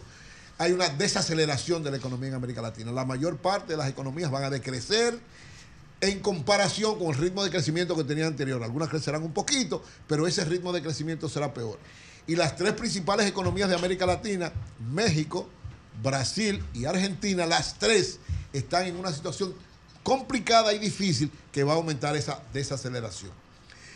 El cuarto reto de América Latina es la desigualdad. La desigualdad es el aumento de la pobreza, el aumento de la exclusión de sectores importantes que no están vinculados a los beneficios de la economía. Todos los países de América Latina tendrán un gran reto con eso, uno más que otro. El quinto es el aumento de la deuda. Nosotros lo vivimos de manera particular. República Dominicana, la deuda la ha aumentado de manera, ya va por más de 30 mil millones de dólares y los intereses de pago de esa deuda, ahora mismo se lo decía el presidente en la entrevista que sostuvimos, más de 220 mil millones de pesos del presupuesto del 2023, suponemos que del 2024 serán más de 240 mil millones de pago solamente de los intereses. No estamos hablando de que se está pagando la deuda, los intereses de la deuda, porque el capital está igualito, cada vez creciendo más. Esta misma realidad vive en muchos países de América Latina, por eso la CEPAL dice, es uno de los grandes retos. Hay algunos que tienen una situación peor, más difícil.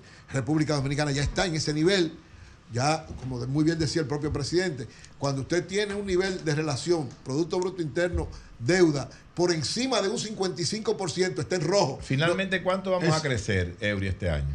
Alrededor de un 2.1, 2.2, 2.3, más o menos, es el crecimiento. aparentemente. El Banco Central dijo 2.5, pero dijo que estimado y que todavía faltaban algunas cosas. ¿Usted cree que no llega a 2.5? Yo creo que no va a llegar a 2.5. Estará entre 2.1 y 2.4 según mi estimación, pero vamos a esperar a ver qué pasa en diciembre. Agrégale, Eury, a esas dificultades que tú estás señalando, sobre todo la- las proyecciones del próximo año, los tres motores de la economía global, ¿verdad? La Unión Europea, China y Estados Unidos. Caso de Unión Europea y Estados Unidos proyectado para crecer 1.4 el próximo año. Y el caso de China, que ya tenía uno acostumbrado, ¿verdad? A crecer por encima de 10. Por encima de 10, proyectado un 5%, que tiene un tema con Evergrande, ¿verdad? y otra, y otra dinámica. y- y- o sea Pero- que va a ser muy complejo para los latinoamericanos, que dependemos de esos tres Claro, mercados pero en el patio- Va a ser muy difícil. En el patio. Que no hay en tal- el- en es, el que no hay- ámbito- es que no existe el patio. No, no, hoy, el, en el allí. patio existe. O sea, en el no. ámbito local. En la globalización hay- eso desapareció ya. Hay que señalar, hay que señalar que el sector, uno de los sectores que más dinamiza la economía dominicana, este año fue su crecimiento prácticamente nulo Sí, fue el claro. sector construcción. es, estamos en una situación muy difícil. muy difícil. Finalmente, el último reto que establece la CEPAL para América Latina tiene algo que ver con lo que decía Manuel. Es la necesidad de más inversión. Con este panorama tan tétrico que Claro. vemos a nivel internacional, Hay que hacer inversión interna. aunque hay países que han logrado mantener de manera sostenida un nivel importante de inversión extranjera, lo cierto es que es una grave preocupación por la situación internacional, pero además por las situaciones nacionales en cada uno de los países, donde estas economías tan difíciles llevan a que no se sientan que son mercados importantes y por tanto fluya la inversión. Es decir, finalmente, seis retos, lo, lo- lo reitero que dice la CEPAL para América Latina. Inflación, tipos de interés, desaceleración económica, desigualdad, aumento de la deuda y más inversión. Ojalá que República Dominicana sepa manejar esto y podamos revitalizar la economía dominicana en el 2024. Cambio y fuera.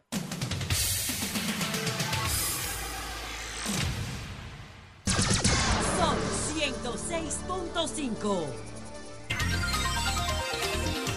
Bien, señores, nos vamos a Dajabón. Javier Genao, ¿cómo está la situación en Dajabón? ¿Cómo anda el mercado, la comercialización con los vecinos? ¿Y cómo están las navidades para Dajabón? Javier, adelante. Buenos días, buenos días, buenos días. Dajabón está tranquilo, el comercio fluye con total tranquilidad en Almoría. Eh, ciertamente el río Masacre ha estado lloviendo en la parte alta. Ya está haciendo, está haciendo, empezó a hacer sus estragos a la construcción del canal que pretende desviar las aguas del río Masacre.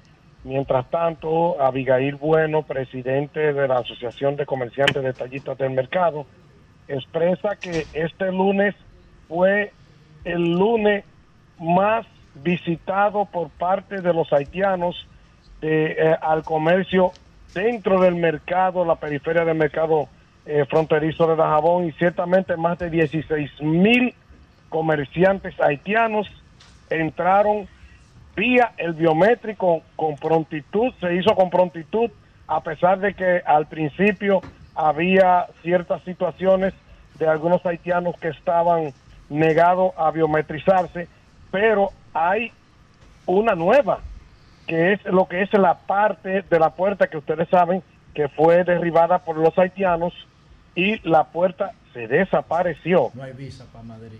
Que desapareció la puerta. y la, puerta. la puerta según ten- Se la eh, llevó el río. investigado no se la llevó el río la tienen guardada algunas autoridades para evitar de que vuelva a abrir a cerrarse otra vez el comercio entre Haití y República Dominicana Pero autoridades Sí haitianas. por las autor- por, sí por, por algunas autoridades haitianas que están dispuestas a que fluya el comercio porque hay otra vertiente que hay otra parte de un grupo que está siendo patrocinado por grandes comerciantes de Haití los cuales han traído han traído eh, tanto varillas cemento block y otros y otros y otros materiales de construcción desde China y Brasil que están rezagados e incómodos porque no se están beneficiando como cuando la puerta estaba cerrada. Y ciertamente, ciertamente, quiero también decirle al país que ya no son cinco los dirigentes de la parte de lo que tiene que ver con el, con el canal.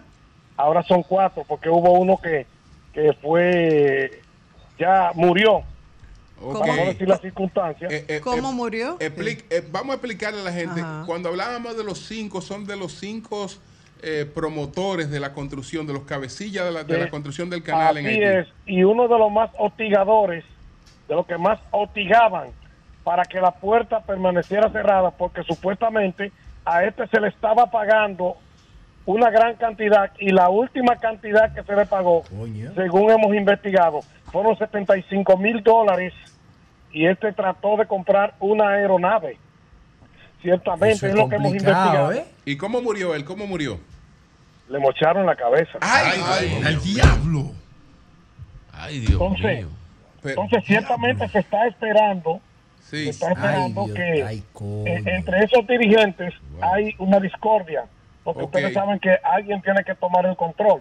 Sí. Y uno de los de los cuatro, hay uno que nosotros le hemos llamado para que nos dé una entrevista en el puente y este explica que él no puede ir al puente porque está siendo amenazado de muerte si trata de ir a irrumpir las las negociaciones entre comerciantes haitianos y dominicanos que van a entrar al mercado fronterizo. Los haitianos, los haitianos comerciantes pequeños de la comunidad Baribú, Liberté y otras comunidades, Capotillo haitiano, están negados a que se vuelva a cerrar la puerta del mercado fronterizo.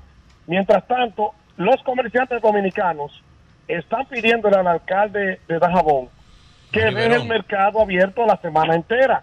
Situación esta que no se está dando porque al parecer el alcalde no sé si es que no le conviene que se mantenga abierto el mercado para que las negociaciones y el comercio fluya.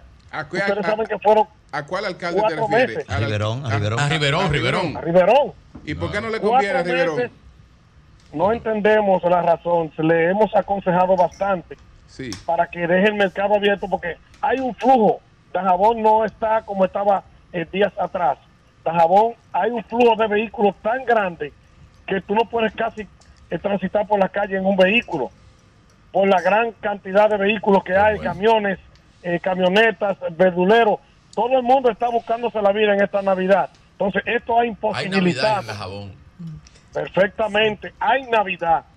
Genao, por mucho al- tiempo. Al principio hubo quejas porque era muy lento el proceso de captación de los datos biométricos. Eso mejoró, que habían pocos equipos, Sí, poco ciertamente personal. hemos visto que el hemos visto que el DNI eh, ha habilitado aparte de los de los equipos que tiene eh, en la caseta que está en la entrada de aduana, han hemos visto que han habilitado varios equipos portátiles y esto ha viabilizado y ha puesto más rápido el proceso de la gran cantidad de haitianos. Cabe destacar que el Cuerpo Especializado en Seguridad Fronteriza CESFRON, al igual que el Ejército Dominicano, han mantenido el orden como nunca se había visto en el paso fronterizo entre Haití y República Dominicana por Dajabón. Javier Genao, es, Cierta- es Bueno, cierto, es cierto. Es cierto que el canal eh, que construyeron los haitianos está sacando una gran cantidad de agua del río Masacre y que ellos están trabajando en una ampliación del canal. Eso es ci- ciertamente qué bueno que usted me hace la pregunta. Algunas veces hay periodistas que no investigan, no investigan y yo pienso que algunos medios nacionales deben de investigar y tener periodistas responsables y que digan la verdad al pueblo. Eso es falso. Esa amplitud que ese medio de comunicación dijo ayer que están haciendo los haitianos es falsa. Simple y llanamente, hacía días que no se hacían publicaciones de lo que es la construcción del canal que pretende desviar las aguas del río Masacre. Y se envió una foto, alguien le envió una foto a ese periodista y no investigó esta ampliación que se le ve al canal que construyen los haitianos. Es simple y llanamente el dique que están construyendo los haitianos, que le han dado un poquito más de altura para captar mucho más eh, eh, eh, agua para poder abastecerse. Pero hay una situación que el río ayer apenas llovió cinco horas en la parte alta y el río ha empezado a hacer estragos. Se ha, Ha lleva- empezado- se ha llevado parte de la, de la obra. se está llevando se está llevando el muro de contención bueno. que ellos han hecho para desviar el agua para poder trabajar Sí. y el Mientras río más Masacre acorrala, más violencia Javier, Sí, y el río Ah. Masacre. Y decía que Río Masacre, vamos a terminar la información. Para que completes la idea, Javier. Le decía que el río Masacre, ciertamente, no bajó con el caudal que siempre baja. Le voy a poner el ejemplo más sencillo y palpable. Años atrás, cuando el huracán Ilma, que llovió bastante en la parte alta del río Masacre, Loma de Cabrera, el Pico del Gallo, Nalga de Maco, todos esos afluentes vinieron al río Masacre, que se llevó, ustedes más recuerdan que se llevó el puente que antes se utilizaba para hacer comercio entre Haití y República Dominicana, y que se llevó también el puente que está en la zona franca Codevi. Si ese río Masacre vuelve otra vez a hacer esa crecida que hizo aquella vez, dos cosas van a pasar. La voy a decir ahora para que el país lo sepa. Si el río Masacre baja con la cantidad de agua estimada a que bajó aquella vez, van a haber muchos muertos del lado haitiano en esa parte que están los haitianos construyendo el dique. ¿Por qué? Porque no va a aguantar la cantidad de agua del dique que ellos están haciendo y va a devolverse el agua a la comunidad Juana Méndez. Genao. Y la parte de abajo, ¿sí? Eh, y la vigía, el canal de la vigía, ¿está operando? ¿Está No, funcionando? ¿Están bombeando agua por ahí? Negativo. Ciertamente hay que decirle la, la- la- la verdad al país y al presidente. Presidente, el canal La Vigía no han vuelto a prender una bomba más. Y es preocupante. Genao, va- Genao, vamos a reiterar esta información. De las cinco personas o los cinco principales promotores de la obra en Haití, hubo uno que fue asesinado, que fue decapitado eh, por conflictos internos entre ellos de- en Al parecer sí. Ok, ok. Y mu- que hay como una especie de división, no sé si entendí Es que- bien, Genao, es que entre los haitianos esto que quieren que se mantenga el, el flujo, la frontera abierta, y aquellos que promueven el canal. ¿Es así? Esto es una guerra de intereses. Mientras, mientras la frontera se mantiene cerrada, otra parte se beneficia. Y los haitianos no quieren saber de haitianos, lamentablemente hay que decirlo. Cada quien lucha de aquel lado por sus intereses. Buenos días. Bueno, pues muchas gracias a Javier Excelente, excelente contribución gracias. a nuestro programa de Gracias. Javier Gracias. Genao Muchas gracias. desde Dajabón. Muchas gracias, líder. Muchas gracias. Bueno. Bueno, señores, pues nosotros tenemos aquí, tenemos, tenemos visitas. Mira, sin. Ramón, Julio, sin Ramón Mercedes entrevista Sí. está incompleta, ¿eh? Hay que ponerlo aquí que se siente aquí. Pero, ¿dónde se va a sentar? Ven, siéntate aquí en mi. No, no, no, quédate ahí, ven siéntate aquí, yo me pongo ahí. Ven, Ven. Oye, es que tú eres más importante que yo aquí. Aquí está Rafi, Déjame atender una gente. Rafi Durán. Muchos saludos también para su esposa Joanny Medina, eh, que están de visita en la República Dominicana. Eh, Rafi es el encargado de nuestras transmisiones Sí. Desde, desde Estados Unidos, desde Nueva York. Cada vez que estamos transmitiendo desde Nueva York, pues Rafi Durán es que está a cargo de toda la parte técnica de esas eh, transmisiones. Entonces, qué bueno, qué bueno que están, que están por aquí. Gracias, gracias, don Julio. La verdad es que me siento, wow, me siento famoso. ¿eh? Me siento grande en este equipazo, como dice Nayí. El equipazo, el equipo más completo que tiene la radio y la televisión. Para mí es un placer estar aquí porque es muy diferente estar detrás a estar aquí. ¿eh? Bueno, Se siente diferente. Viene a pasarse las navidades aquí. Eh, sí, le estamos corriendo un poquito al frío y a compartir con la familia, ya que una Navidad, como dice Ramón, Dice, Ra- dice Ramón que, una, que en una hora santa eh, Aquí se goza más se que- goza más que la Navidad Más que que la una Navidad de allá. Y, y es cierto, es cierto, porque allá uno se la pasa de un apartamento a otro. No Sí. es como aquí, que uno se junta con los vecinos, que saluda, comparte, se da un traguito, eh, se pone a jugar una mano de dominó. Son cosas muy diferentes que no se viven allá. ¿Y usted qué tiempo, qué- qué tiempo tiene usted en Estados Unidos? Ah, yo estoy de- desde el 2003. 2003. 20 años. 20 años. 20 años. Tú llegaste chiquito. 20 años. Eh, no, no, no, chiquito. Eury Ustedes llegó los chiquito. Eury, llegó chiquito. Bueno, yo soy de Jarabacoa. Eury llegó chiquito Dice también. Julio que han encontrado Santiago Lea. muy movido, con Muy mucho movimiento por las construcciones. Eh, sí, Santiago mucho, es Santiago. mucho entaponamiento, mucha rotura de calles, pero... pero del ¿cuántos tapones positivo, es Sí, el entaponamiento que tiene que mejor ver por la construcción del monorriel. país, la mejor ciudad del Santiago Se ha encontrado con, un, con una ciudad bien administrada, organizada, Sí, pujante. bien Santiago Una, ciudad bien Sí, sí. administrada. El mejor que- alcalde del que, país. que tumban las vallas Abel y hieren gente y nadie es responsable. Mira, Sí. El mejor Virgilio, alcalde de este como país. ellos dijeron eso, recuérdale también las inversiones que se han hecho desde el gobierno Desde central. el gobierno central, la ampliación. ¿Y cómo él va a la que ampliación no tiene escrito de la autopista, de la autopista ¿Cuál, Duarte y la entrada de? Santiago. José, dime. ¿eh? La- Líder, tú el- El eres- arroyo el- Gurabo, no, arroyo. Gurabo, más todas eres- las soluciones habitacionales que se han hecho. Tú eres un usuario de Tesla. Ah, yo le iba a hablar de eso. Tú eres un usuario de Tesla. Acaban de entregar a los primeros que reservaron y a los más cercanos a la compañía de Tesla las primeras Cybertruck. Sí. Ah, eso es casi un cambio de modelo de paradigma en materia de vehículos. ¿Cuál es tu experiencia como usuario de un Tesla eh, y si tú antes tenías vehículos tradicionales? ¿Cuál Sí. es la diferencia entre tener un Tesla y tener un vehículo tradicional? ¿Cuántos años tienes con el Tesla 3 ya? Eh, no, dos años. Dos años. Sí. ¿Cuál es la diferencia? ¿Cuáles son las diferencias principales para ti? Bueno, la seguridad. Yo me siento muy seguro en ese carro. Y Lea sabe que pasamos algo ahí un poquito terrible. Si no es por el carro. Sí, cuéntalo, cuéntalo lo que eh, pasaron. Bueno, cuando estábamos transmitiendo en Boston. Atención, esto que va a decir Giovanni, atención, dale. Y nos íbamos dirigiendo hacia Rhode Island, ¿era verdad? Era de Rhode Island era- a, a Nueva De No, Rhode Island a, eh, ¿no de Massachusetts de a Rhode Boston Island. De Boston a Rhode Island. A Rhode Sí, sí, Entonces yo recuerdo que yo, le- yo cogí una botellita de agua. Eh, me recuerdo que, que ahí me la pasaron en, en el, en el hotel. Sí. Sí. Y me la llevo y voy tomándome mi traguito de agua. En una como que se me fue, Por el como camino dicen, viejo. por el camino viejo. Y tosí tanto que me fui en negro.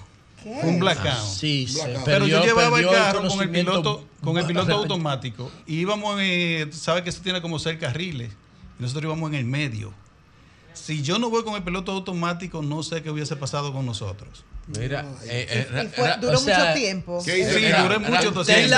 Siguió su no, No, que lo mapa. explique. Exacto, que lo diga. su- Duré mucho tosiendo que me fui a negro. Yo no sabía nada. Y Lea nada más, yo la escuchaba que me decía, tranquilízate, tranquilízate. No trata de no toser, trata de no toser. Y yo me, me llevé como de la voz de Lea ahí en, el subconsciente. Y- ¿Quiénes, ¿quiénes te acompañaban en ese viaje? Tú dices. Iba Lea y los dos camarones. La velocidad. La velocidad, nosotros íbamos como 70 millas más o Pero el menos. carro, siguió, pero mira, el carro eh, siguió su agenda mira, sin problema. ¿eh? Eh, eh, Eury, y ahí no hizo su Jovita. trabajo otro piloto, ¿no? Andaba otro piloto ahí. Que lo, que, que le- él no El le- señor, Papá Dios.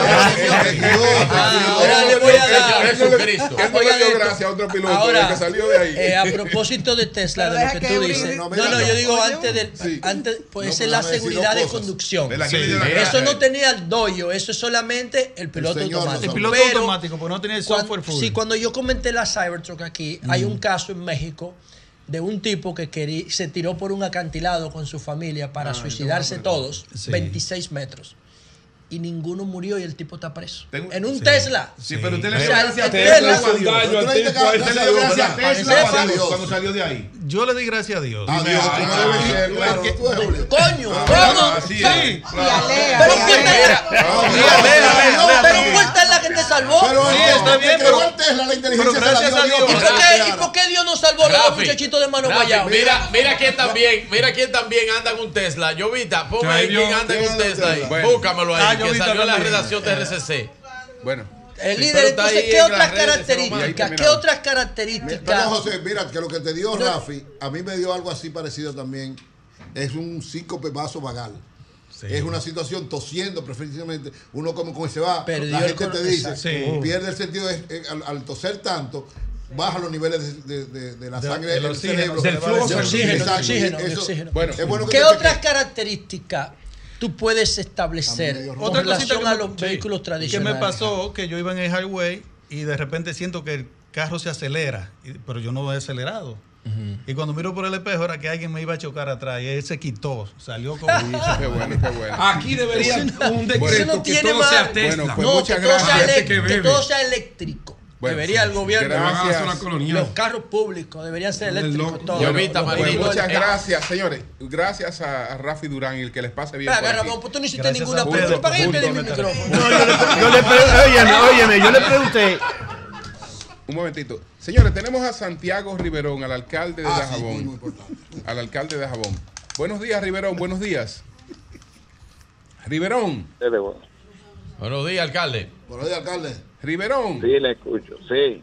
Eh, bueno, decía Javier Genao que la frontera o que se mantiene cerrada, etcétera, o porque los intereses suyos, que a usted no le conviene mucho esa apertura. Yo no sé por qué. Javier lo que está guapo una situación de ¿Cómo una guapo? pequeña ¿Por deuda. qué? Yo que no contento, no, no, alcalde. ¿Por qué? ¿Por qué está guapo usted dice? Por una situación de una pequeña deuda que le debemos de una publicidad. Está guapo. eso. No, no, no, alcalde. No, No, alcalde, no. no, no, por, no por ahí. Ah, Y si es por eso, páguese. ¿Qué, qué es lo que pasa? ¿Qué es lo que pasa? Porque eso ya es una bajeza suya, incluso. Sí, es una bajeza suya. Sí, es una No, no, bajeza es- de- no, no, es una- no, baja- es una- es una es bajeza de- suya, escúcheme, con una persona. cómo- no, no, escúcheme, usted sabe cómo soy yo. Sí. Entonces no me, no me pueden provocar con cosas Bueno, que le pero, voy a responder. pero usted lo que tiene que decir si eso es verdad o mentira y punto. Pero es ya ahí. mentira, la frontera, la frontera está abierta, Claro. eh, se está haciendo comercio diariamente, estamos abriendo el mercado todos los días, el mercado fronterizo, aquí no tenemos problema por ahora, esa es la situación que hay. Usted me disculpa, usted me disculpa, mi hermano, pero Javier está usando está usando su influencia en los medios para tratar de, de desacreditarnos a nosotros. Ok, ok. Usted no se opone a la apertura de la frontera. Pero ¿y cómo, mi hermano? No, le ¿Y pregunto, le pregunto. No, de ninguna manera. Ahora, yo siempre lo he dicho y se lo dije a ustedes, la frontera se va a abrir sin tener que ir a diálogo, sin tener que, que, que mediar la diplomacia, la va a abrir el pueblo haitiano que está pasando trabajo y así pasó. Rompieron la puerta, la tiraron al río Masacre, la subieron arriba otra vez al puente, agarraron la puerta y la desaparecieron, que no se sabe dónde está la puerta ahora. Ahora, en, el lunes, martes, el comercio trans- eh, transcurrió bien todo. Lunes, martes, miércoles. y hoy, y hoy, todos los días, todos los días. Ahora tenemos nosotros ese, un exceso de, de, de- de desechos, ya tú te imaginas, el ayuntamiento está trabajando y empezamos a cobrar también ya los, impuestos, lo empezamos a, a cobrar. Al contrario, yo estoy, yo estoy feliz porque porque no están entrando unos chelitos que no que no nos entraban. Bueno, Claro. Bueno. Óyeme, Julio. pues Pero mire, alcalde, Julio. resuelva eso con. Y de los con- chelitos no. que le están entrando, páguele a Javier Genao. Sí, que le pague, que porque ya el el periodista, el periodista lo que hace es que se basa en el precepto bíblico, conoceréis la verdad y la verdad os hará libre. Uno lo que tiene que informar las cosas como son. Sí, adelante. peleando conmigo. Bueno, pues gracias, gracias al alcalde Rivera. Gracias a ustedes. Gracias. Eh, Ramón, usted iba a decirnos algo. O nos dice dentro de un ratito. para Cuando no- usted, cuando no- usted decida. Para que nos dé una, nos dé una, nos dé una más Para tarde. que la gente vea cómo- Sí.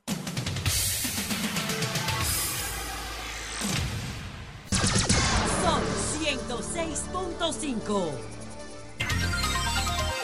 Señores, tenemos en la línea telefónica al presidente de la Sociedad Dominicana de Neumología, maestro de la medicina y es ministro de salud, el Ah, doctor. Plutarco. Plutarco Arias. Buenos días, doctor. ¿Cómo está usted? Buenos días, Julio. Buenos días a todos en Buenos la días, cabina. doctor. ¿Qué informaciones tenemos en la Sociedad de Neumología sobre el incremento de enfermedades víricas eh, en esta, en esta temporada? Y en esta temporada, básicamente estacional como lo es, eh, eh, ha aumentado de manera considerable el número de procesos virales respiratorios. Como sabemos, este país no es dado mucho a vacunarse. Y entonces eso hace que a que en todas partes del mundo ha ido aumentando el porcentaje de virus. Pero nosotros tenemos en este momento una exacerbación muy, muy fuerte de asma, por ejemplo, de más de eh, un 25% de la consulta de neumología, 27% para ser exacto, de la consulta de neumología, eh, exacerbada por virus, ya sea rinovirus, adenovirus, cualquier virus que ande circulando en el, en el ambiente. El sincicial respiratorio, que es muy frecuente en estos tiempos, en, en este país y en Estados Unidos, se ve muy frecuente y sobre todo en niños eh, abunda demasiado.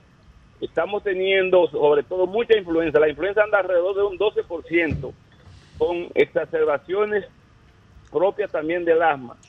Mayormente, una cosa muy importante que tenemos nosotros que tomar en consideración es la parte de, de que nosotros tenemos un país no dado mucho a vacunarse, entonces eso hace que la influenza aumente de manera considerable. La consulta de neumolo- de neumología y neumología pediátrica está alrededor de un 12-14% en este momento. Esta es una plataforma que nosotros tenemos abierta, donde los médicos reportan diario eh, los, los casos que ven.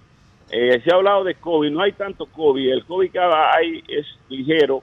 Nosotros tenemos en esta semana solamente reporte de COVID de unos 29 casos en estos cuatro días que tengamos, eh, que han transcurrido en esta semana. Pero eh, posteriormente sí te puedo decir que los casos de influenza sí se están convirtiendo mucho y complicando con neumonía. Y entonces la neumonía anda alrededor de un 14% y, de, y de bronquitis que anda alrededor de un 16%. Entonces, ya digo, la neumonía anda alrededor de un 8-10% y la bronquitis anda un 14-16% también.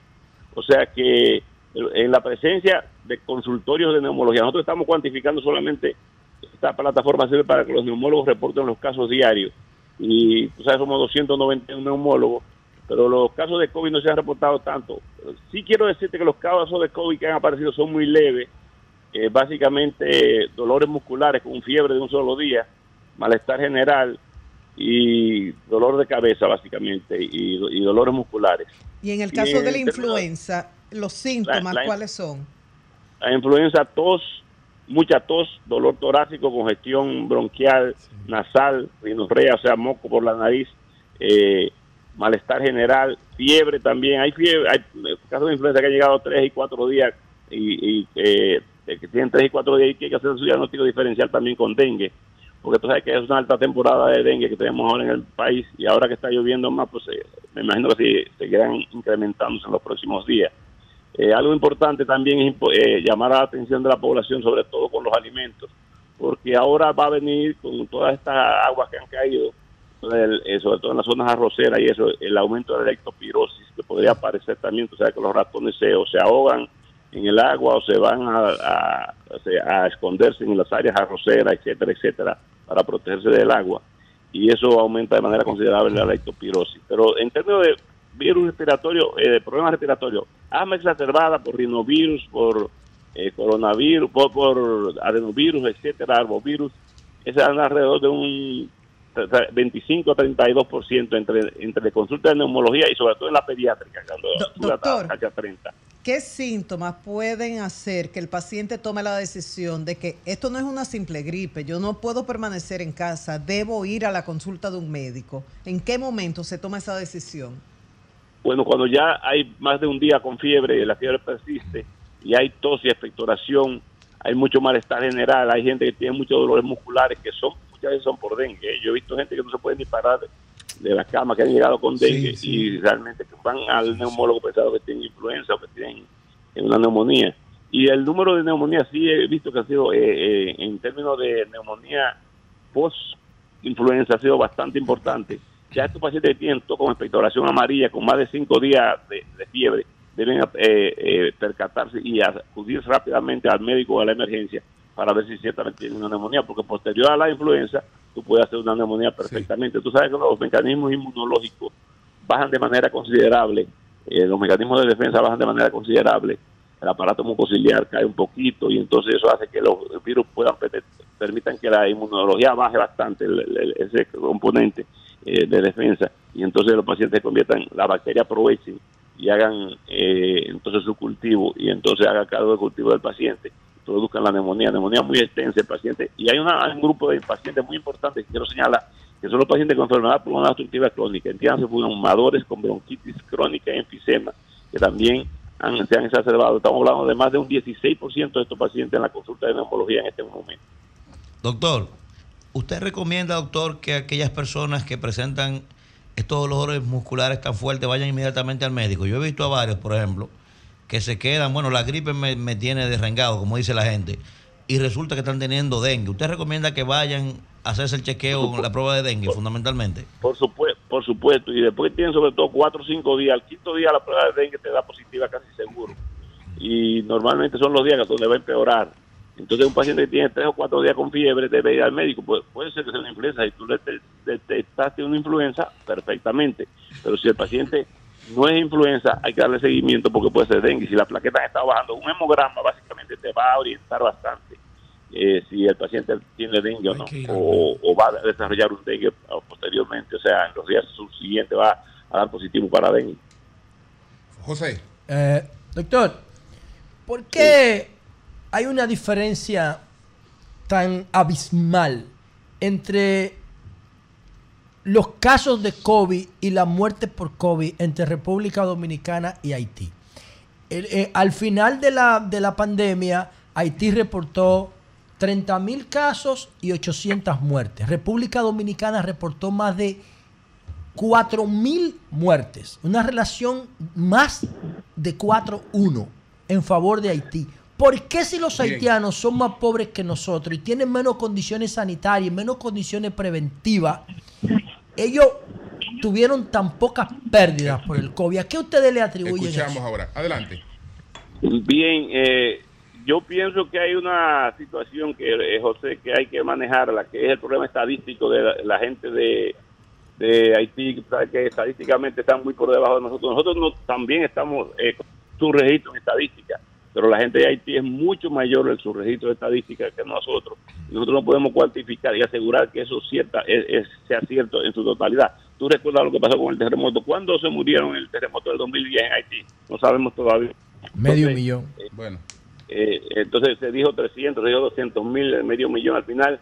Pero, o sea, hay que saber que estadísticamente ellos están muy por debajo de nosotros y organizados como, como ministerio y como tú quieras, y como los estados, están muy por debajo de nosotros. Entonces yo le atribuyo a eso parte, aunque se habló de que la raza negra le daba menos, que la gente que cogía mucho calor, el sol, etcétera, etcétera. Para mí Eh, la tipo alimentación la clave. sangre. Bueno, pues muchas gracias al doctor Plutarco eh, Arias, el presidente de la Sociedad Dominicana Haití no hay McDonald's. de Neumología. Muchas gracias, doctor. Esa es Muchas la gracias. diferencia. Bueno, buenos días. Eh, déjeme hacer que Pedro haga su comentario, por favor. Buenos días, Pedro, adelante. Buenos días, maestro. Buenos días, María Elena. Buenos días a todos mis compañeros del panel. Saludar, felicitar a nuestro compañero Nayib Chaede, que hoy, hoy, hace 54 años, él vino al mundo, se mantiene en 52. salud. 52, Pedro, 52. ¿Por qué Gracias. tú le agregas dos? Acuérdate que a él lo iban a firmar. A Anayí, Anayí, Anayí lo iban, lo iban a, a- verdad, era piche. Ajá, entonces, cuando bien. uno cumple años, uno recibe regalos. Le quedó bien, le quedó- no mencione nombre, Quien le le quedó bien. regaló su camisa. Le quedó muy bien. Apta para la ocasión, no sé cuál será la ocasión. La ocasión me da como mucha, Festiva. mucha confusión. Me da carnaval, me da orgullo. Sí, orgullo. Sí, me da orgullo. Pero es muy bonita. Déjalo en festiva. Felicidades, hermano, de verdad. Es igual que una ropa Don que se puso Ramón Mercedes un día. Don Pedro, sin no interrumpirle, sin, Sí, señor, sin- sí. sin interrumpirle, tengo otro. ¿Otro cumpleaños? Ah. No, no, no, no, no. Un mensajito, otro mensajito para, para esta niña, eh, la, la hermana de Mozart. Ah. Porque ella cometió un errorcito con la nota que publicó. Ah, ¿qué pasó? Resulta también que él tiene problemas con el seguro. Ah, Porque, Ay. porque Ahí cuando sí usted, es sa- complicada usted sabe que si. María. Elena o Julio adquieren su seguro para manejo privado Ay. y María Elena o Julio dicen que yo estaba Ay. taxiando o que yo estaba alquilando ese vehículo, el seguro no me cubre eso. Claro. Wow.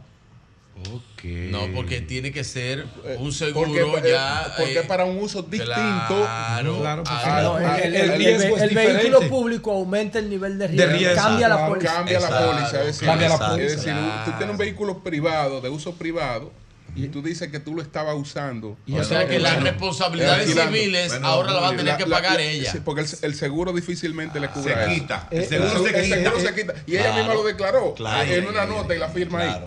Anda, hay una confusión, que le eche la culpa al alcohol, lo que sea. Sí, sí, sí. Ah, bueno, es complicado el tema del riesgo a terceros. Responsabilidad civil. Bueno, saludos a Ramón Mercedes, al equipo de producción, saludos al país de manera formal. Eh, Joan. ¿Tú estás entre, en tregua ya? No, entro el sábado. o sea, te habla de política. No, no, no, yo digo de tus comentarios y todo. ¿Tú estás en tregua ya? no, todavía? Porque, el país no está en tregua. ¿Verdad que no? No, pero, de la marcha, pero adelante, pero estamos en Navidad. Yo voy a hablar. Yo voy a hablar de. Yo no conozco a mi ley. yo conozco a Jochi Vicente. Yo conozco a Luis Abinader. Eh, Joan, por favor, me vas a poner porque anoche, dentro del marco de lo que ha sido nuestra campaña, una campaña diferente, de llevar nuestra propuesta y sobre todo de compartir de cerca con la gente eh, algo no muy eh, casual en la actividad política y es, es cómo los sectores de clase media se motivan a participar por la forma diferente que hemos tenido de hacer nuestra campaña. Eh, nuestros aguinaldos, que venimos haciéndolo desde que comenzó el mes de diciembre. Pero tú no estabas Ayer, no, yo ah, llevo música, llevo alegría porque yo no soy buen cantante. Veo Navidad, veo Navidad. Y ahí iniciamos en Don Honorio.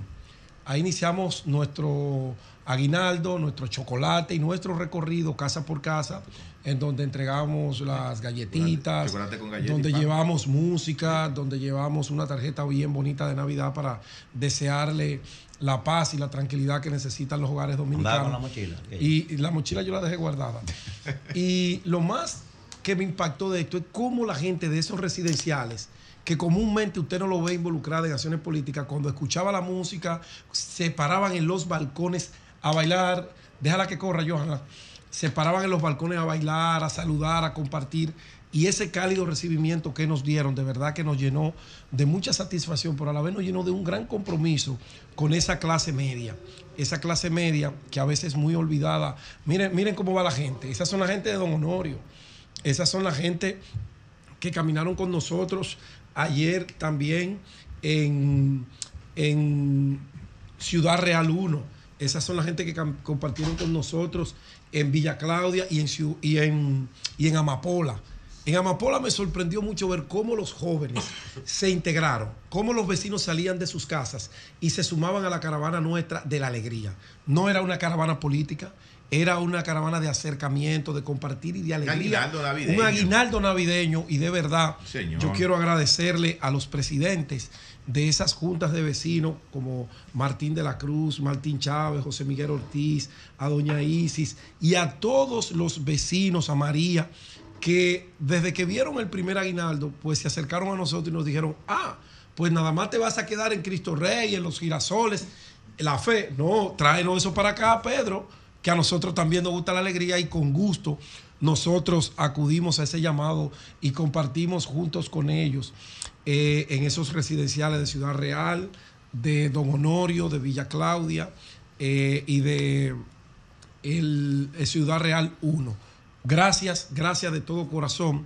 Y aprovecho para eh, hacerle un llamado a nuestro amigo Fellito y al ingeniero Salcedo, porque me dicen en Ciudad Real 1 y me pidieron que hiciera el llamado que ha vuelto otra vez a escasearse el agua y que ellos dicen, no entendemos por qué, porque está lloviendo mucho. Yo cuando llueve, la CAS tiende a cerrar las llaves para evitar contaminación, pero ellos tienen una semana que no reciben el líquido y me gustaría, Fellito, que por favor tomes nota y me le, abra me le abras la llave en la medida de lo posible ahí a la zona de Ciudad Real 1. Un fuerte abrazo allí para todos y quiero solicitarle a cualquier amigo no acostumbro a esto, pero me impactó tanto ver esos jovencitos de 18 y 20 años que me llevaron, miren, venga a ver esto. Mire donde nosotros jugamos baloncesto. Una canchita que ellos improvisaron, parece que la soldaron ellos mismos. Y yo digo, pero no puede ser. Yo, yo mañana voy a pedir una canchita. Es una canchita de estas móviles, la colocamos ahí, yo tengo pelota, yo le puedo pintar el área, pero necesito a alguien que me done esa cancha para yo llevarla al residencial Amapola, que está por aquí detrás, ahí en la autopista Duarte. Alguien que me done esa cancha, eso no puede costar más de 25 mil pesos, hacerla con todo y tablero. Yo compro el aro, yo compro la pintura para hacer eso, para que esos jóvenes en el Amapola puedan eh, practicar su deporte. Finalmente, voy al tema.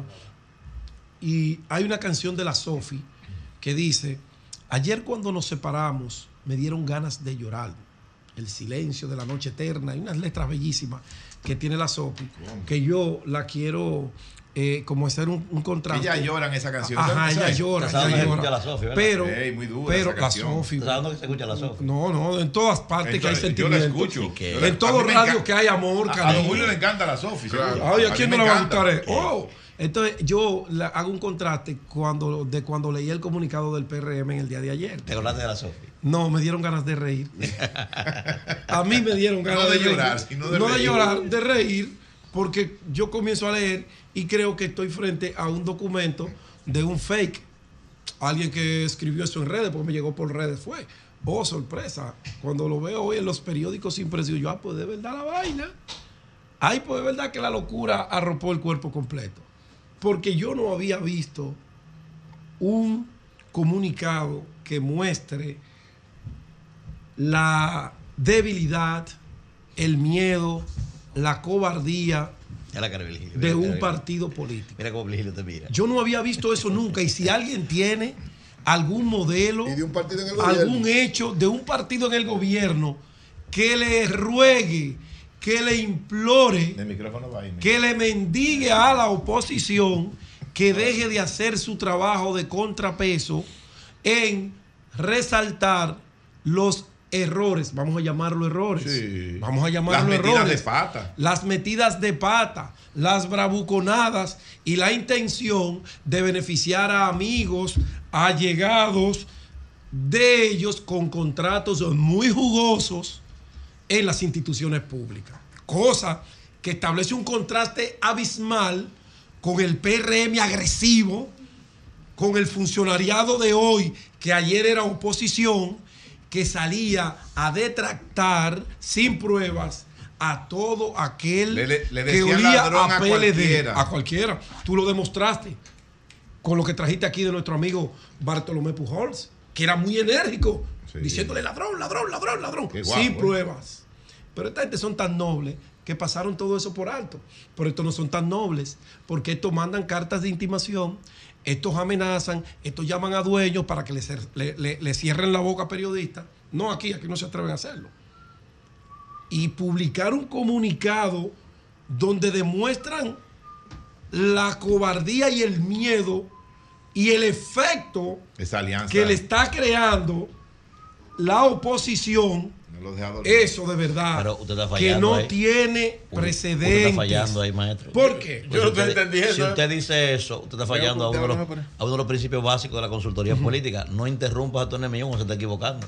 Si usted dice que es una equivocación, que es un error, no lo interrumpa, déjelo que lo No, no, cometiendo. pero, pero a la gente hay que acordarle algunas cosas. Digo yo. Hacerle Porque ellos- señalamientos no, y ellos hicieron una publicación puntuales. y la hicieron para que yo la lea, para que la ¿Sabe cómo Julio, llama eso? Y todo la lee. O sea, le leímos lo miau.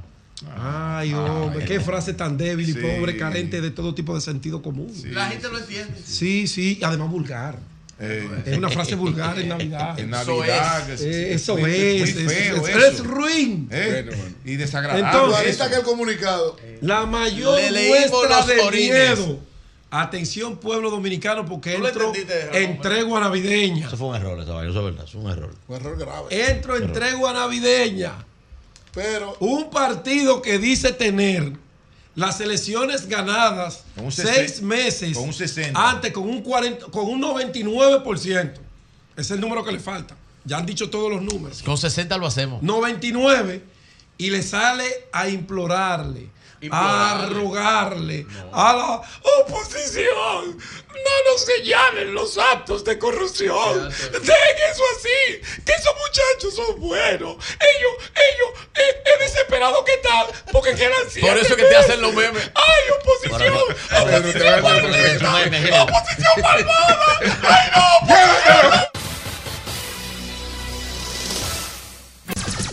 Son 106.5 César Rodríguez desde Puerto Plata. Vamos a ver cómo está Puerto Plata, eh, si se esperan grandes cruceros para estos días de Navidades. Buenos días, César, adelante. Muy buenos días a todo el equipo del Sol de la Mañana. Desde la novia del Atlántico. Cuéntanos, cuéntanos cómo, cómo va Puerto Plata, cómo andan las Navidades y las expectativas con los cruceristas. Bueno, empecemos por el tema crucerista. Eh, desde el 18 hasta el 24 de diciembre, o sea, toda esta semana, eh, se espera la llegada de 18 cruceros que toquen los dos puertos eh, de Puerto Plata, tanto, tanto Amber Cove en Maimón como Taino Bay en, el mismo centro de la ciudad. Hay que recordar que el puerto Taino Bay se encuentra a escasos 5 a 10 minutos a pie del centro histórico de la ciudad de Puerto Plata. Y de estos 18 cruceros, antes de ayer se dio un fenómeno de lo que hemos estado de- denominando como los tapones de cruceros en Puerto Plata. Porque cinco embarcaciones, tres en Taino Bay y dos en Amber Cove, desmontaron entre tripulación y pasajeros alrededor de 21.300 cruceristas que estuvieron en la provincia y en otras ciudades aledañas a la provincia, en donde hay atracciones para los turistas de cruceros. Y realmente esto, esto es un hito debido a la gran cantidad de barcos, de naves, eh, de cruceros que han estado llegando al- al- a los puertos de Puerto Plata con cantidades entre los 15, 17, 20, 21 mil turistas cada vez que se apean en los dos puertos. Hace unas semanas eh, estu- eh, también, también tuvimos una cantidad de cinco cruceros y hemos tenido hasta seis cruceros entre los dos puertos en un solo día César. en la provincia de Puerto Plata. César, qué Ah. bueno, qué bueno que eso es así, que estén llegando todos esos cruceros a Puerto Plata, porque los que iban a llegar el día 18 de diciembre a Pedernales, el 4 de enero van a llegar. no llegaron El 4 de enero, y, maestro, y llega. fueron pospuestos para el 4 de enero ahora. Eh, esperamos que la carta César. náutica No, no llegue a tiempo y puedan llegar. César, ¿y tú sientes, tú sientes a Puerto Plata está preparada, se ha ido desarrollando eh, toda la logística para eh, atender a estos cruceristas? Mira, Julio, siendo lo más objetivos posible, hay que decir que el puertoplateño se ha ido readecuando y reeducando al turismo de cruceros, porque ciertamente el turismo de cruceros tuvo, un- tuvo una, una reingeniería y es un turismo mucho más exhaustivo, mucho más exigente que el turista de los hoteles.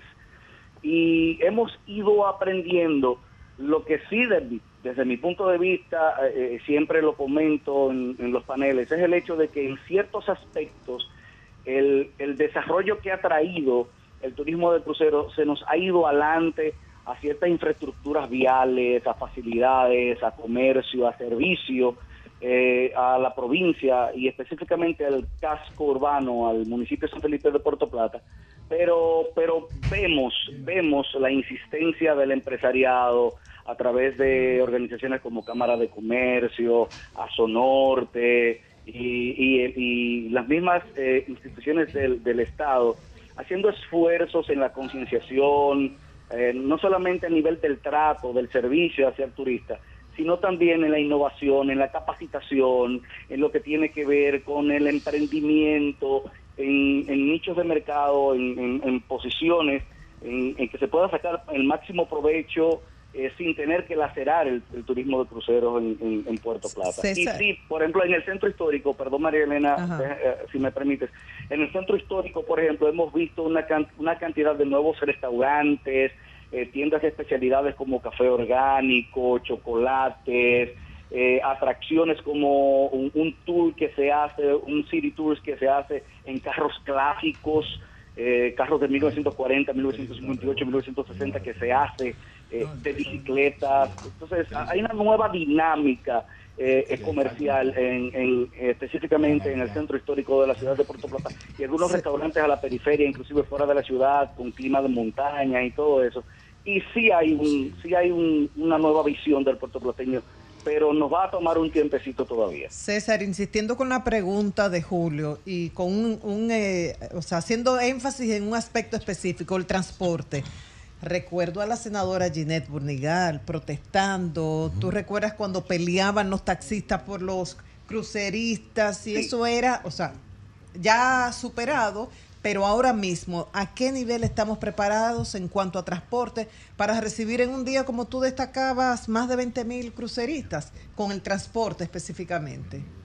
Sí, cabe destacar que cuando hablamos del transporte para cruceristas, no estamos hablando de la totalidad de los cruceristas que llegan a los barcos, estamos hablando de un porcentaje. Porque no todos bajan. De, eh, no, todos bajan, pero no usan transporte, sino que se mueven ahí en el centro histórico. De cruceros. Turista de crucero es el, el, el, típico mayor a los 55 años, eh, retirado, eh, con, que no camina mucho la ciudad eh, que muchas veces se queda en las tiendas de los pueblos. No, y que además Puerto Plata tiene ese privilegio, que es el único pueblo donde el crucerista se puede desmontar y caminar. y tiene, una ciudad para caminarla sin problemas, inmediatamente.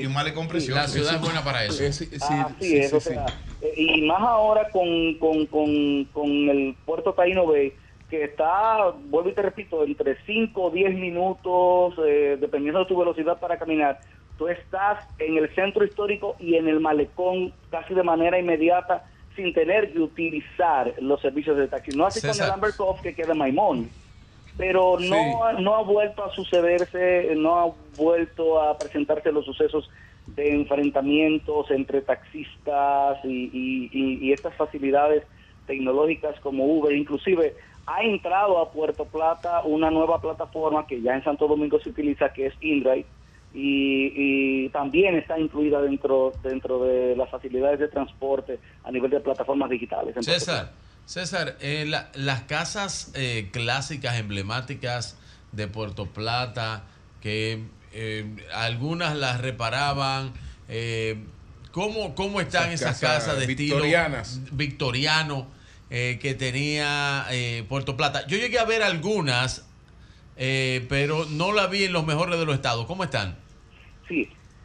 Miren, e-, eso es un tema delicado. Hubo un momento en Puerto Plata en que la mayoría de los incendios que ocurrían en la ciudad, escuchen esto, y yo no estoy hablando mentira porque los periódicos están ahí, los digitales de Puerto Plata están ahí, en donde se estaban incendiando de manera muy sospechosa algunas de esas viviendas que quedaban específicamente dentro de las calles del centro histórico. Sí. Profesor Juan Bosch, antes, antes John Kennedy, eh, José del Carmen Ariza, quien ha venido a Puerto Plata sabe del lugar que, al que yo me estoy refiriendo. Eh, eso, eso ha cesado, ¿verdad?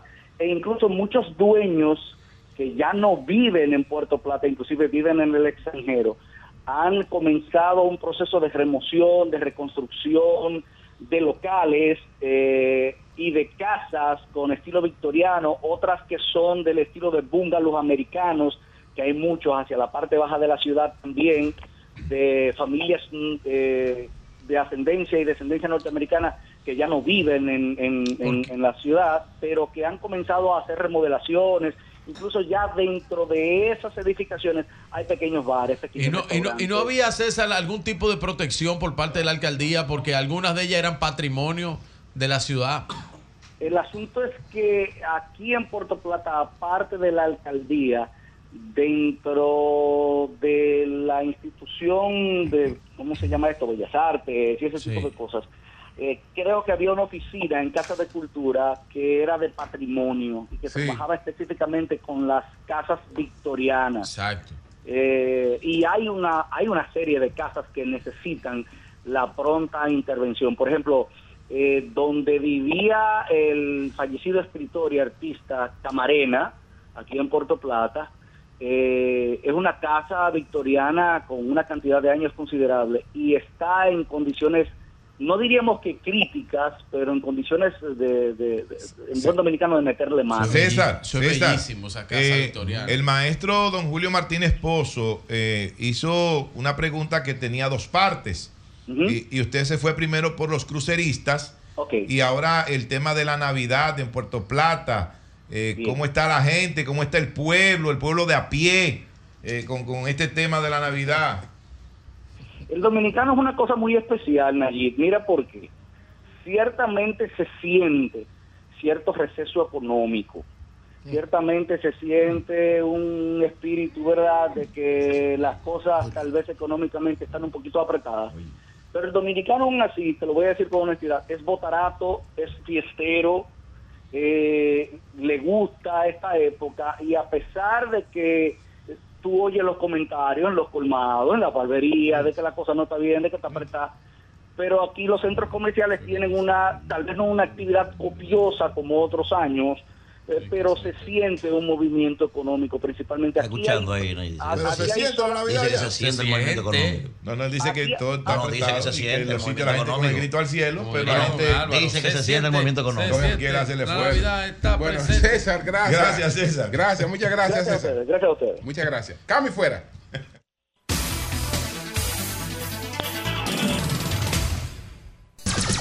Sol 106.5. 10, 38 minutos. Virgilio, adelante. Hablando que uno se entiende, gracias a todos los que nos escuchan a través de este Sol de la Mañana de Sol 106.5 RCC Media, la catedral de la opinión en la República Dominicana. Y estamos en Navidad y la Navidad se siente y la gente está contenta y las calles están entaponadas y la gente está comprando, compra ropa, compra alimentos, ¿eh?